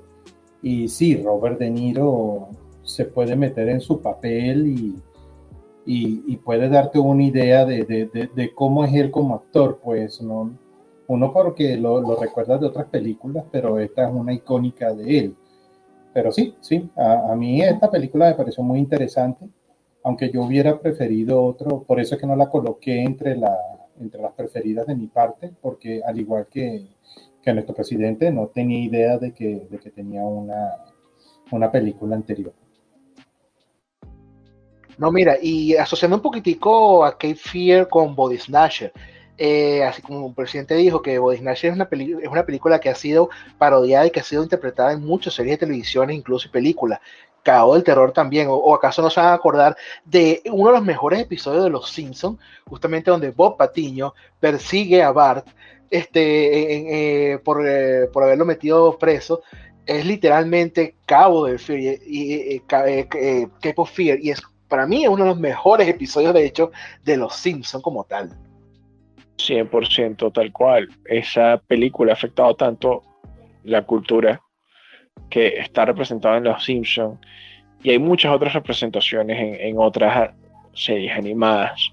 Eh, por lo menos en Tiny Toon hay, uno que recuerdo así brevemente, el que literal Bobster Bunny se ata debajo del carro. porque Exactamente. porque estaban persiguiendo a Max Montana. Max Montana estaba escapando de ellos porque les había hecho una mala jugarreta. Y Baxter y, y Plucky se atan debajo del carro y suena la música de Cape Fear cuando Max Montana arranca en su limusina. Excelente, excelente. Cedulazo. Ay, Tiny Toon es excelente, excelente comiquita, dale, me encanta. Este, bueno, muchachos, yo por, por, parte ya mi lista se acabó. Así que ahora los escucho ustedes. Pues Simba, adelante. ¿Te queda una? Dale. Me queda, bueno, me quedaban dos, pero puedo colocar una, pues, porque ya me tuparon, no hay problema. Este, eh, yo la que tengo por acá es una que se realizó recién, en el 2018. Vendría siendo un reboot, la película de Tomb Raider. No la de Angelina Jolie que fue en el 2001, que estoy agarrándolo como un reboot, es esta, la que fue eh, eh, interpretada por Alicia, Alicia Vikander. Una actriz que, que, me parece bastante sencillita ella, no es así hechoneta ni nada por el estilo. Yo tuve la oportunidad de ver dos o tres entrevistas que le habían hecho para esta película. Y, y se nota que ella está centrada, tiene los pies en la tierra, no, no es una cosa así extraña como Capitana Marvel, la, la, la actriz que interpretó a Capitana Marvel para nada y se nota que la, querían, vamos a poder decir coloquialmente, querían joderla mientras la entrevistaban. Porque le, le, hacían preguntas sobre el feminismo, sobre la mujer empoderada y toda esa paja, y ella se lo quitaba de encima en las entrevistas. Y eso a mí me gustó mucho porque quieren que la vean a ella como actriz, no como una representación del feminismo o algo por el estilo. Y eso me incitó a ver la película se nota que ella le, quiso dar cariño a la película a pesar de que no me colocaron las, las pistolas duales, sino al final de la película. Es lo único que a mí me, me, incomodó de esta película. Pero para hacer un reinicio de lo que vendría siendo la saga de Tomb Raider y dar la idea de que venía otra película con ella como, como la misma actriz para la película, me pareció muy interesante. La temática se veía así tipo me hizo recordar hasta cierto punto de lo que vendría siendo Indiana Jones, ese espíritu que, que daba Tomb Raider en los videojuegos con, con, Indiana Jones. Hasta cierto punto lo, lo, lo, sentí en esta película. Bastante acción, buenas, buenos enfoques en, la, en las cámaras y, y, y, la historia se veía interesante, no, no tan fantasiosa como la del 2001. Igual y lo repito, a pesar de haber sido hecha en base a un personaje de un videojuego, esta adaptación me pareció bastante adecuada y, mucho mejor que la del 2001, que trataron de hacerla como un blockbuster, mucha acción, persecuciones, Angelina Jolie siendo arrastrada por perros, disparos, explosiones y vamos a colocar como debe de ser al mayordomo de un lado para otro, pero el mayordomo debería haber sido un viejito para que sea como debía ser en los videojuegos, el viejito dándose, coño, quédate quieta, desgraciada, voy detrás tuyo, quédate donde estés. Ya a mí me gustaba mucho eso de ese juego. Pobre, no joda, pobre viejito, iba con su, con su bandeja de plata y las bebidas en la mano, tratando de perseguir a la, a, la Lara Croft que iba de un lado para otro para llevarle su bebida. Pero bueno, eh, son detalles, son cosas. ¿Qué opinan? Por cual, por cual, quizás me golpease si estuviésemos juntos. Eh, yo, las, las Tomb Raider iniciales, las dos que hubo con la Lara Croft, que era Angelina Jolie, las vi y las disfruté meramente como películas entretenidas. No puedo hablar de los videojuegos porque desafortunadamente a mí los videojuegos de Tomb Raider, Dudes, lo siento mucho, no me llamaron la atención en lo absoluto. De hecho, de hecho el personaje de Lara Croft eh, yo, yo, yo, lo veía yo, brother, son polígonos. Cuando la vi en revistas dibujadas, yo, ok, está bueno, pero más allá de eso, el juego de verdad no me capturó nunca, no pudo. Estos cambios de cámara súper locos que hacían, a mí lo que hacía hacerme perder la perspectiva y los tapones. Eh, nunca los disfruté, nunca jugué más allá de cinco minutos del primero. Trataron de vendérmelo hasta decir basta. Yo creo que acepté de mejor manera la película Pero lo que sí te puedo decir es que la nueva Tomb Raider está inspirada en el nuevo videojuego, en el reboot que hubo de la saga de videojuegos, el cual yo sí amé. Ese yo sí lo amé. Lo adoré, carajo. Qué vaina tan buena. Ese videojuego, lo de Max, se lo quité, se lo literalmente expropié por muchos meses y, lo disfruté al máximo hasta que finalmente lo platiné en Play 3. Eh, y pues la película me parece que le hizo mucho honor al juego. Y pues te apoyo, sí, es un, es un reboot excelente, tanto como para la saga de videojuegos, un reboot excelente justamente iba a mencionar eso, que esta, que, esta película es literalmente exacto, es un yo, yo me atrevería a decir que es un remake del reboot del videojuego. o si hablamos solamente desde el punto de vista de las películas, sería un reboot 100%. Pero sí, eh, yo la vi, pero la vi porque me causaba curiosidad en compararla con la trama del videojuego. Eh, como dice el presidente, o sea, yo, yo tengo el videojuego, lo tuve, yo me lo compré edición especial, así como desde que salió, lo compré y tengo la figurita de la Lara Cross de ese, de ese reboot del videojuego. Y fue el presidente el primero que jugó el juego, fue el presidente que primero terminó el juego. Y si no fue, si no fueron como casi que 3, 4 años después de que yo me compré el juego, que yo me atreví a agarrarlo y lo, y lo jugué y lo terminé. Ese tipo de cosas me suelen ocurrir a mí con los videojuegos y cada vez últimamente más y más y más. Pero debo de admitir, y pero debo admitir sinceramente que este reboot, tanto desde el punto de vista de videojuego como desde el punto de vista de película, es muchísimo mejor. Desde el punto de vista de película es mucho mejor que la versión de, de Jolie, sí. Y desde el punto de vista de juego también me atreveré a decir que también es, es mejor que los juegos tradicionales de, de, de, Tomb Raider. Em, pero no le puedo quitar lo que representó Tomb Raider de la época de los años 90, porque ese videojuego en verdad que fue una revolución, sinceramente. Sé que no es del gusto de todos, ¿verdad? Yo el primer Tomb Raider yo lo jugué y, muy intermitentemente hasta que le agarré como quien dice el gustico. Y el segundo fue muy bueno, pero ya después a partir de ahí se fue en picada por completo. Y menos mal que, le dieron la vuelta, que le hicieron ese reboot tanto en las películas como en el, como el videojuego, porque... Eh, esta es la verdadera Lara Croft, yo creo que, todos deberíamos conocer.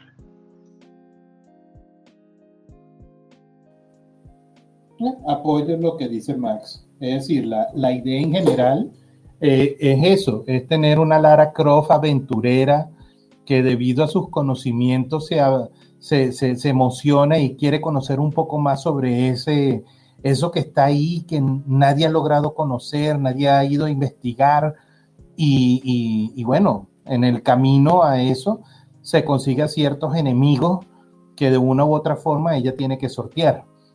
Eso me gustó mucho. Y el hecho de quedar así varada en el medio de la nada y estar haciendo todo con lo que tenía a la mano para poder sobrevivir también me gustó. Eh, eh, a mí me gusta mucho ese tipo de temáticas y por eso es que la película de Skyfall de, James Bond me llamó tanto la atención porque no es una película en la cual tienes al superagente 007 con todos y cada uno de los gadgets. Aquí lo que tienes es una pistola y ya. Eso es todo. ¿Y la pistola hace algo más nada? No, tiene seis balas y son estándar. A vainas así que uno dice, ajá, y, y uno dice, ¿what? Sí, me, me lanzas al mundo con esto nada más. Ah, bueno, sí, tienes un cuchillo, pero es decorativo, no tiene filo. ¿What? Eso, me engancha. Y sirve para golpear a alguien. Y mientras golpeas a alguien con algo y no con tu mano, todavía tienes el instrumento más importante que es tu mano a salvo. Coño, sí, más o menos. Ay, pues sí, bueno, yo creo que ya para cerrar, ya creo que al presidente le debe quedar creo que una o dos en su lista, ¿correcto? No, no, creo que soy el único que ha podido correr su lista completa y me queda la última. Este, esta película es, es, es genial. Eh, de hecho, me encanta el hecho de que esta película, tanto mi esposa como yo la disfrutemos bastante. Esta película es Hombre en Llamas de 2004 con Denzel Washington. Esta película es película. un remake. Eso es un remake, señor, y no es un remake, no es un remake primera generación, es un remake de segunda generación, porque la primera película fue en el 57, el primer remake después fue en el 87, y después tuvimos la excelente entrega protagonizada por Denzel Washington de 2004. Las primeras dos películas, la primera un poco más apegada al libro que la segunda, pero con, digamos, con los tropezones de su época, con la adaptación, con, con la de cinematografía de su época. La segunda, por debajo de la original, más bien una historia que parecería una historia detectivesca lenta, sosa, eh, por así decirlo, inclusive tratando de imitar el cine pulp, uh, pero muy por debajo de los estándares para, para lo que podría haber sido una mejor puesta en escena. Y después finalmente, 2004, Denzel Washington, un neta más apegado a la novela, un ex marine alcohólico que también trabajó para la CIA, regenerándose como ser humano, consiguiendo un nuevo motivo para vivir, salvando a una niña y pues después simplemente cerrando su ciclo, pasando mejor vida. Una excelente película una película que, toca ciertos puntos, creo que estos los he hablado con Simba a veces, que, es lo que es la mitología de ser soldado, como esto de que, que, una bala no miente, de que no te quedes con un cuchillo que probó tu sangre. Eh, ¿Sabes? Son cosas que de verdad hacen que esa película, en cuanto a mi parecer, sea mucho más rica que las versiones anteriores y, y muy bien lograda mi esposo y yo inclusive la última vez que la vimos, que fue hace pocas semanas, lo que son las casualidades de la vida, habíamos dicho que, que esta generación, que, que, este mundo hoy en día no aguantaría ver esa película del 2004. No podría con ella por, porque son niveles de violencia muy exactos y no muy, no muy entrados al gore, pero son niveles de violencia muy precisos y, y, y suprafuncionales, pero niveles de violencia que hoy en día no serían tan admisibles, tan, tan previsibles. Aunque si siguen utilizando un afrodescendiente, como en el caso de Denzel Washington, quizás pasaría por debajo de la mesa en ese aspecto, no habría tantas quejas y sería bien visto. Sí, no, pero esta generación hoy en día no, no entendería el sacrificio simplemente de, una persona, en este caso, un estudio, de un ex soldado, pues de un soldado, este, sacrificar todo hasta su vida por simplemente por una niña que, que, que apenas tenía conociendo unas pocas semanas, unos pocos meses, pues. Eh, yo, cuando vi esa película, chavo, mí se me partió el corazón, sinceramente, con ese final. Este, yo no sabía que era un remake, sinceramente. Eh, puedo hablar básicamente nada más de esa, de la versión de Ser Washington, porque es la que he visto. Y, wow, qué peliculazo, sinceramente. Como se esto hoy en día, estoy seguro que muchísimas personas no sabrían apreciar eso, no entenderían lo que es ese, sacrificio, el, el estoísmo de muchas veces que, tienen los hombres al, momento de, sacrificar todo por alguien. Hasta hoy en día yo creo que hasta lo verían como un comportamiento tóxico, sinceramente, lo cual me produce un poco de asco en algunos momentos, pero, pero oye, vale, de verdad que muchas gracias, no tengo la más remota idea que esto era un remake. hoy estamos aprendiendo mucho y espero que la gente que nos esté escuchando también esté aprendiendo bastante al igual, al igual que Max, yo también no, no tenía idea de que este era un remake de otra película anterior a ella.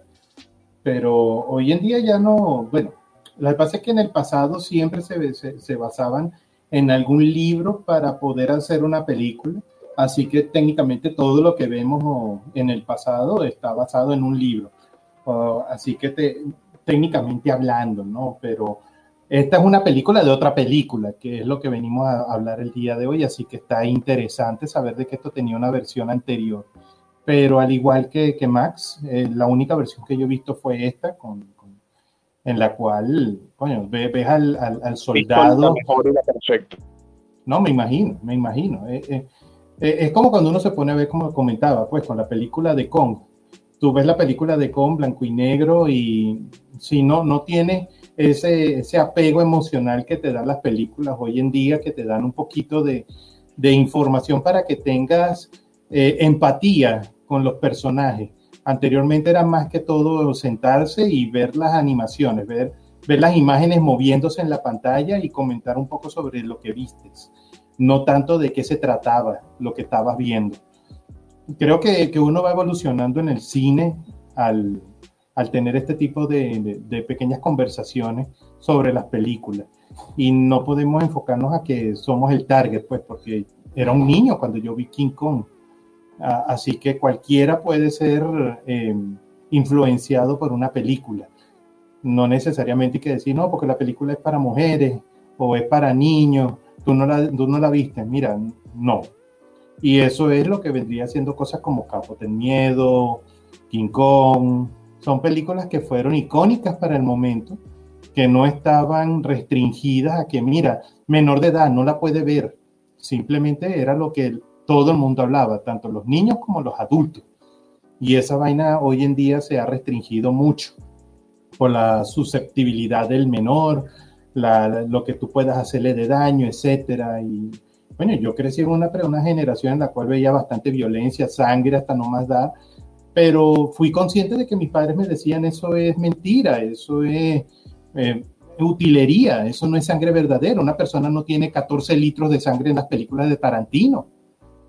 Porque eso es lo que bota y después cae el piso y todavía sigue botando más litros de sangre. Entonces, se ve más cómico que otra vaina. Se enseña nos engañó entonces. Se enseña totalmente esas caídas de los caballeros del zodíaco y cómo manchaban las paredes con la sangre y por Atena. Eh, ese tipo de cosas, no, no. Hoy en día lo veo una, una generación de es chistoso porque esta generación es más asidua al anime y los niveles de violencia en el anime hoy en día entran casi que al gore. y tú no los ves llorando por eso. De hecho, entre Pero quieren censurarlo. En la que el protagonista ninja es un ninja negrito, literal afrodescendiente con su pelo malo, brother, su pelo macaco y todo, pero es un ninja. Y de paso es pelo macaco que se lo pinta de catires, se lo oxigena, o sea, medio tuki el hombre. Bueno, ahorita en Netflix viene una película animada que es con un personaje de raza negra, en el cual él es un samurái. Después hablaremos sobre ese tema, pero para que lo tengan en consideración y puedan buscarlo para ir por Netflix, ese es uno de los ah, estrellas. Eso es expropiación cultural. Eh, pero si lo hace un blanco que va para allá, ah, no, no, el último samurái de No, no, no, eso es malo. Eso es Tom Cruise haciendo su vaina, eso es expropiación cultural. Una película de ninja y tiene que ser un asiático el protagonista. Ya va, ya va. Ese es el detalle, pues. Eh, Saben, sí existió un samurái negro, así como también existió un samurái británico. Fueron personas que en su momento, en esa época histórica, imagínense qué lograron hacer por lo que era Japón, que les dieron el título de samurái, porque parece que un samurái era meramente un señor feudal. Lo que pasa es que ahorita todo el tiempo el título lo asociamos a el guerrero espadachín y vaina. ¿no? Samurai era un título feudal, era un señor feudal, era un condado, era, era un ducado. Imagínense que hicieron esas personas que un samurái negro y un samurái británico, que de hecho era capitán de barcos, el, carajo. Así, ahondonando un poco más, apropiación cultural, mis huevas. Los negros allá en Estados Unidos hablan inglés y sí, yo digo negros, algún problema. Los negros allá en los Estados Unidos hablan inglés y tú no ves ningún gringuito diciéndole, tú eres habla swahili. Bueno, es un punto. Pero para otra discusión, creo. Es, es, hipocresía izquierdosa. Pero si más allá de eso. es verdad. Eh, hablando después de esa, pues del remake. Esta película es un remake de tercera y de segunda generación porque hubo una película original apegada al libro, un remake de la película original y después esta, que es tal cual un remake nuevamente porque las dos versiones anteriores quedaron muy solapadas del libro, de la novela. Eh, pues qué, bueno que la disfrutan y parte cierto lo que dice Max. Esta generación no podría bien entender tendría demasiados muros en su, en su, en actitud egoísta, porque es súper egoísta la manera en la que vive, para comprender lo que es el, sacrificio de, un hombre y, de manera tan limpia y tan purista. Que cuando él se entera, esto es un spoiler grande, cuando él se entera que la niña está viva él, y lo que le pide es su vida a cambio, él, ok, hágale. Esta generación está muy lejos de, de comprender eso no, y, añadiendo un pedacito también a la temática, lo del, lo del suicidio, ¿no? Que, ok, entendemos que es algo que es malo, que es horrible, pero esta generación quiere agarrar y censurar cualquier tipo de, de manifestación al respecto. Sea como en la película, que el personaje anda con esa bala para arriba y para abajo, y con la cual se quiere suicidar, pero nunca puede, puesto que la bala no detona pero como estamos conversando, pues sí, la bala, la bala dice la verdad y, y si es utilizada en cierto momento. Entonces hablar de seppuku también sería algo horrible. Eso no se debe de conversar porque mi hermano, mi tía, mi abuelo o quien sea se suicidó hace tantos años y no quiero que ese tema esté en películas y voy a pelear por ello. Entonces, bueno, nos perdimos de muchas cosas, nos estamos perdiendo de muchas cosas interesantes que le dan trasfondo a los personajes, sea que el personaje fuma en una esquina o se droga o lo que sea que es considerado hoy en día malo, pero es una parte esencial de cada uno de los personajes para darle un trasfondo, un porqué de su comportamiento y un posible final al mismo, pues sea porque se droga mucho con, con el alcohol o con el cigarrillo, o, o tiene esas tendencias suicidas porque tiene un pasado que lo acongoja y a la final seguramente tal vez termine suicidándose. Entonces eso, eso hay que quitarlo del cine y si es posible en películas futuras editarlo. Y eso es lo que duele. Tres temporadas de 13 razones, ¿verdad? Luego creamos tres temporadas de novena llamada 13 razones. Sí, bueno, esa es parte de la hipocresía justamente de la que veníamos hablando. Y miren, para cerrar este punto, sinceramente, con esto, es que con todo esto de la censura que mencionan ahorita, es que me viene demasiado a la, mente el discurso del personaje de Jean-Luc Picard en Vía la Estrella, en un episodio que se llama Drumhead, eh, Drumhead es donde decía, este, sabes, eh, la, primera, la primera palabra que es censurada, la primer pensamiento que es censurada, es simplemente rompe ese vínculo en la cadena, esa cadena la cual simplemente nos afecta a todos y que nos convierte y nos niega la, libertad a cada uno de nosotros y es una cadena y es una destrucción que es completamente irrevocable. O sea, la estoy parafraseando más o menos del inglés al español esa, ese pequeño discurso. Y eso es algo que mucha gente en esta generación lamentablemente no quiere entender.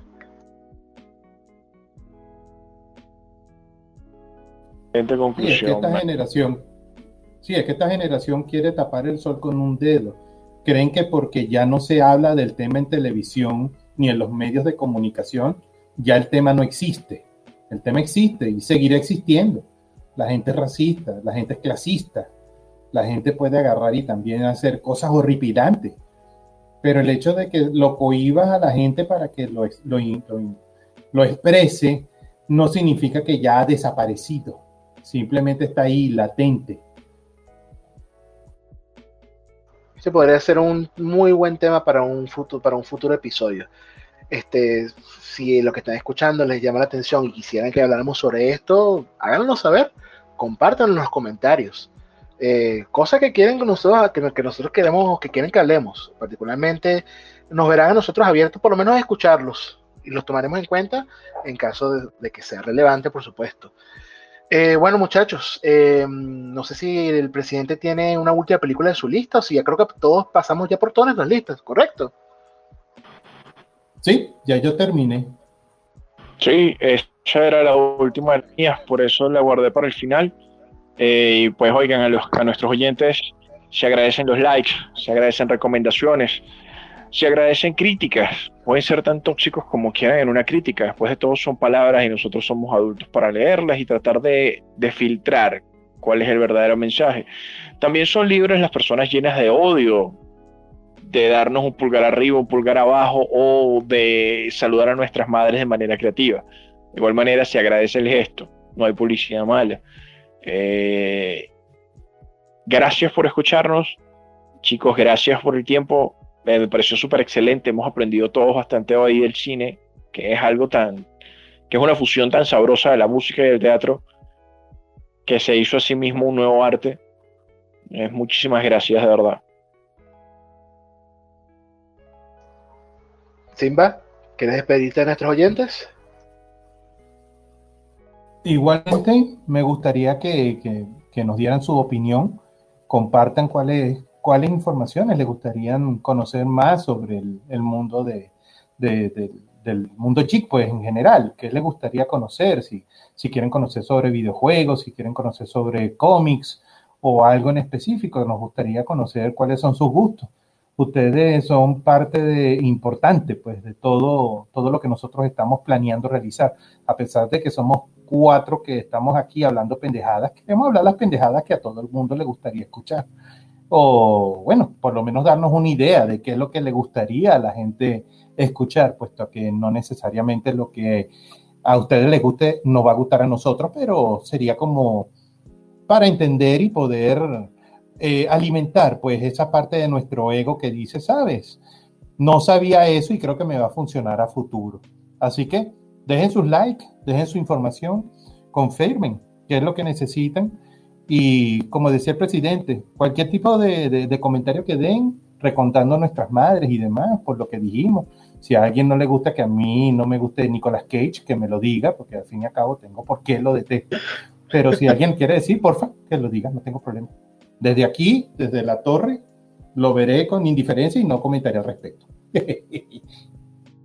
Pues bueno, muchísimas gracias a todos los que nos están escuchando hasta este momento. Y bueno, ya como el presidente y como Simba lo ha mencionado, déjenos un like, déjenos un comentario. Comuníquense con nosotros, que, quisiera que, que quisiéramos que hablaran. También pueden comunicarse con nosotros por el siguiente correo: moradageek.outlook.com. Repito, moradageek.outlook.com por ahí también nos pueden mandar sugerencias o comentarios. Este, y bueno, si les gustó lo que acaban de escuchar durante estas casi dos horas, compártanlo con el resto de sus compañeros. Eh, hagan correr la voz de nuestro programa. Y si no les gustó, pues compartan también con el resto de sus compañeros y, y espotríquenos junto con sus amigos con respecto a todas nuestras diferentes opiniones. Como mencionó el presidente, toda publicidad es bienvenida. Bueno, muchísimas gracias a todos. Lástima que Peter tuvo que por algún tipo de emergencia tuvo que desconectarse al principio de la transmisión, pero eh, seguramente se incorporará con nosotros a la siguiente toma la semana que viene. Muchas gracias por haber estado aquí, muchachos. Muchas gracias por habernos escuchado y nos despedimos. Hasta la próxima.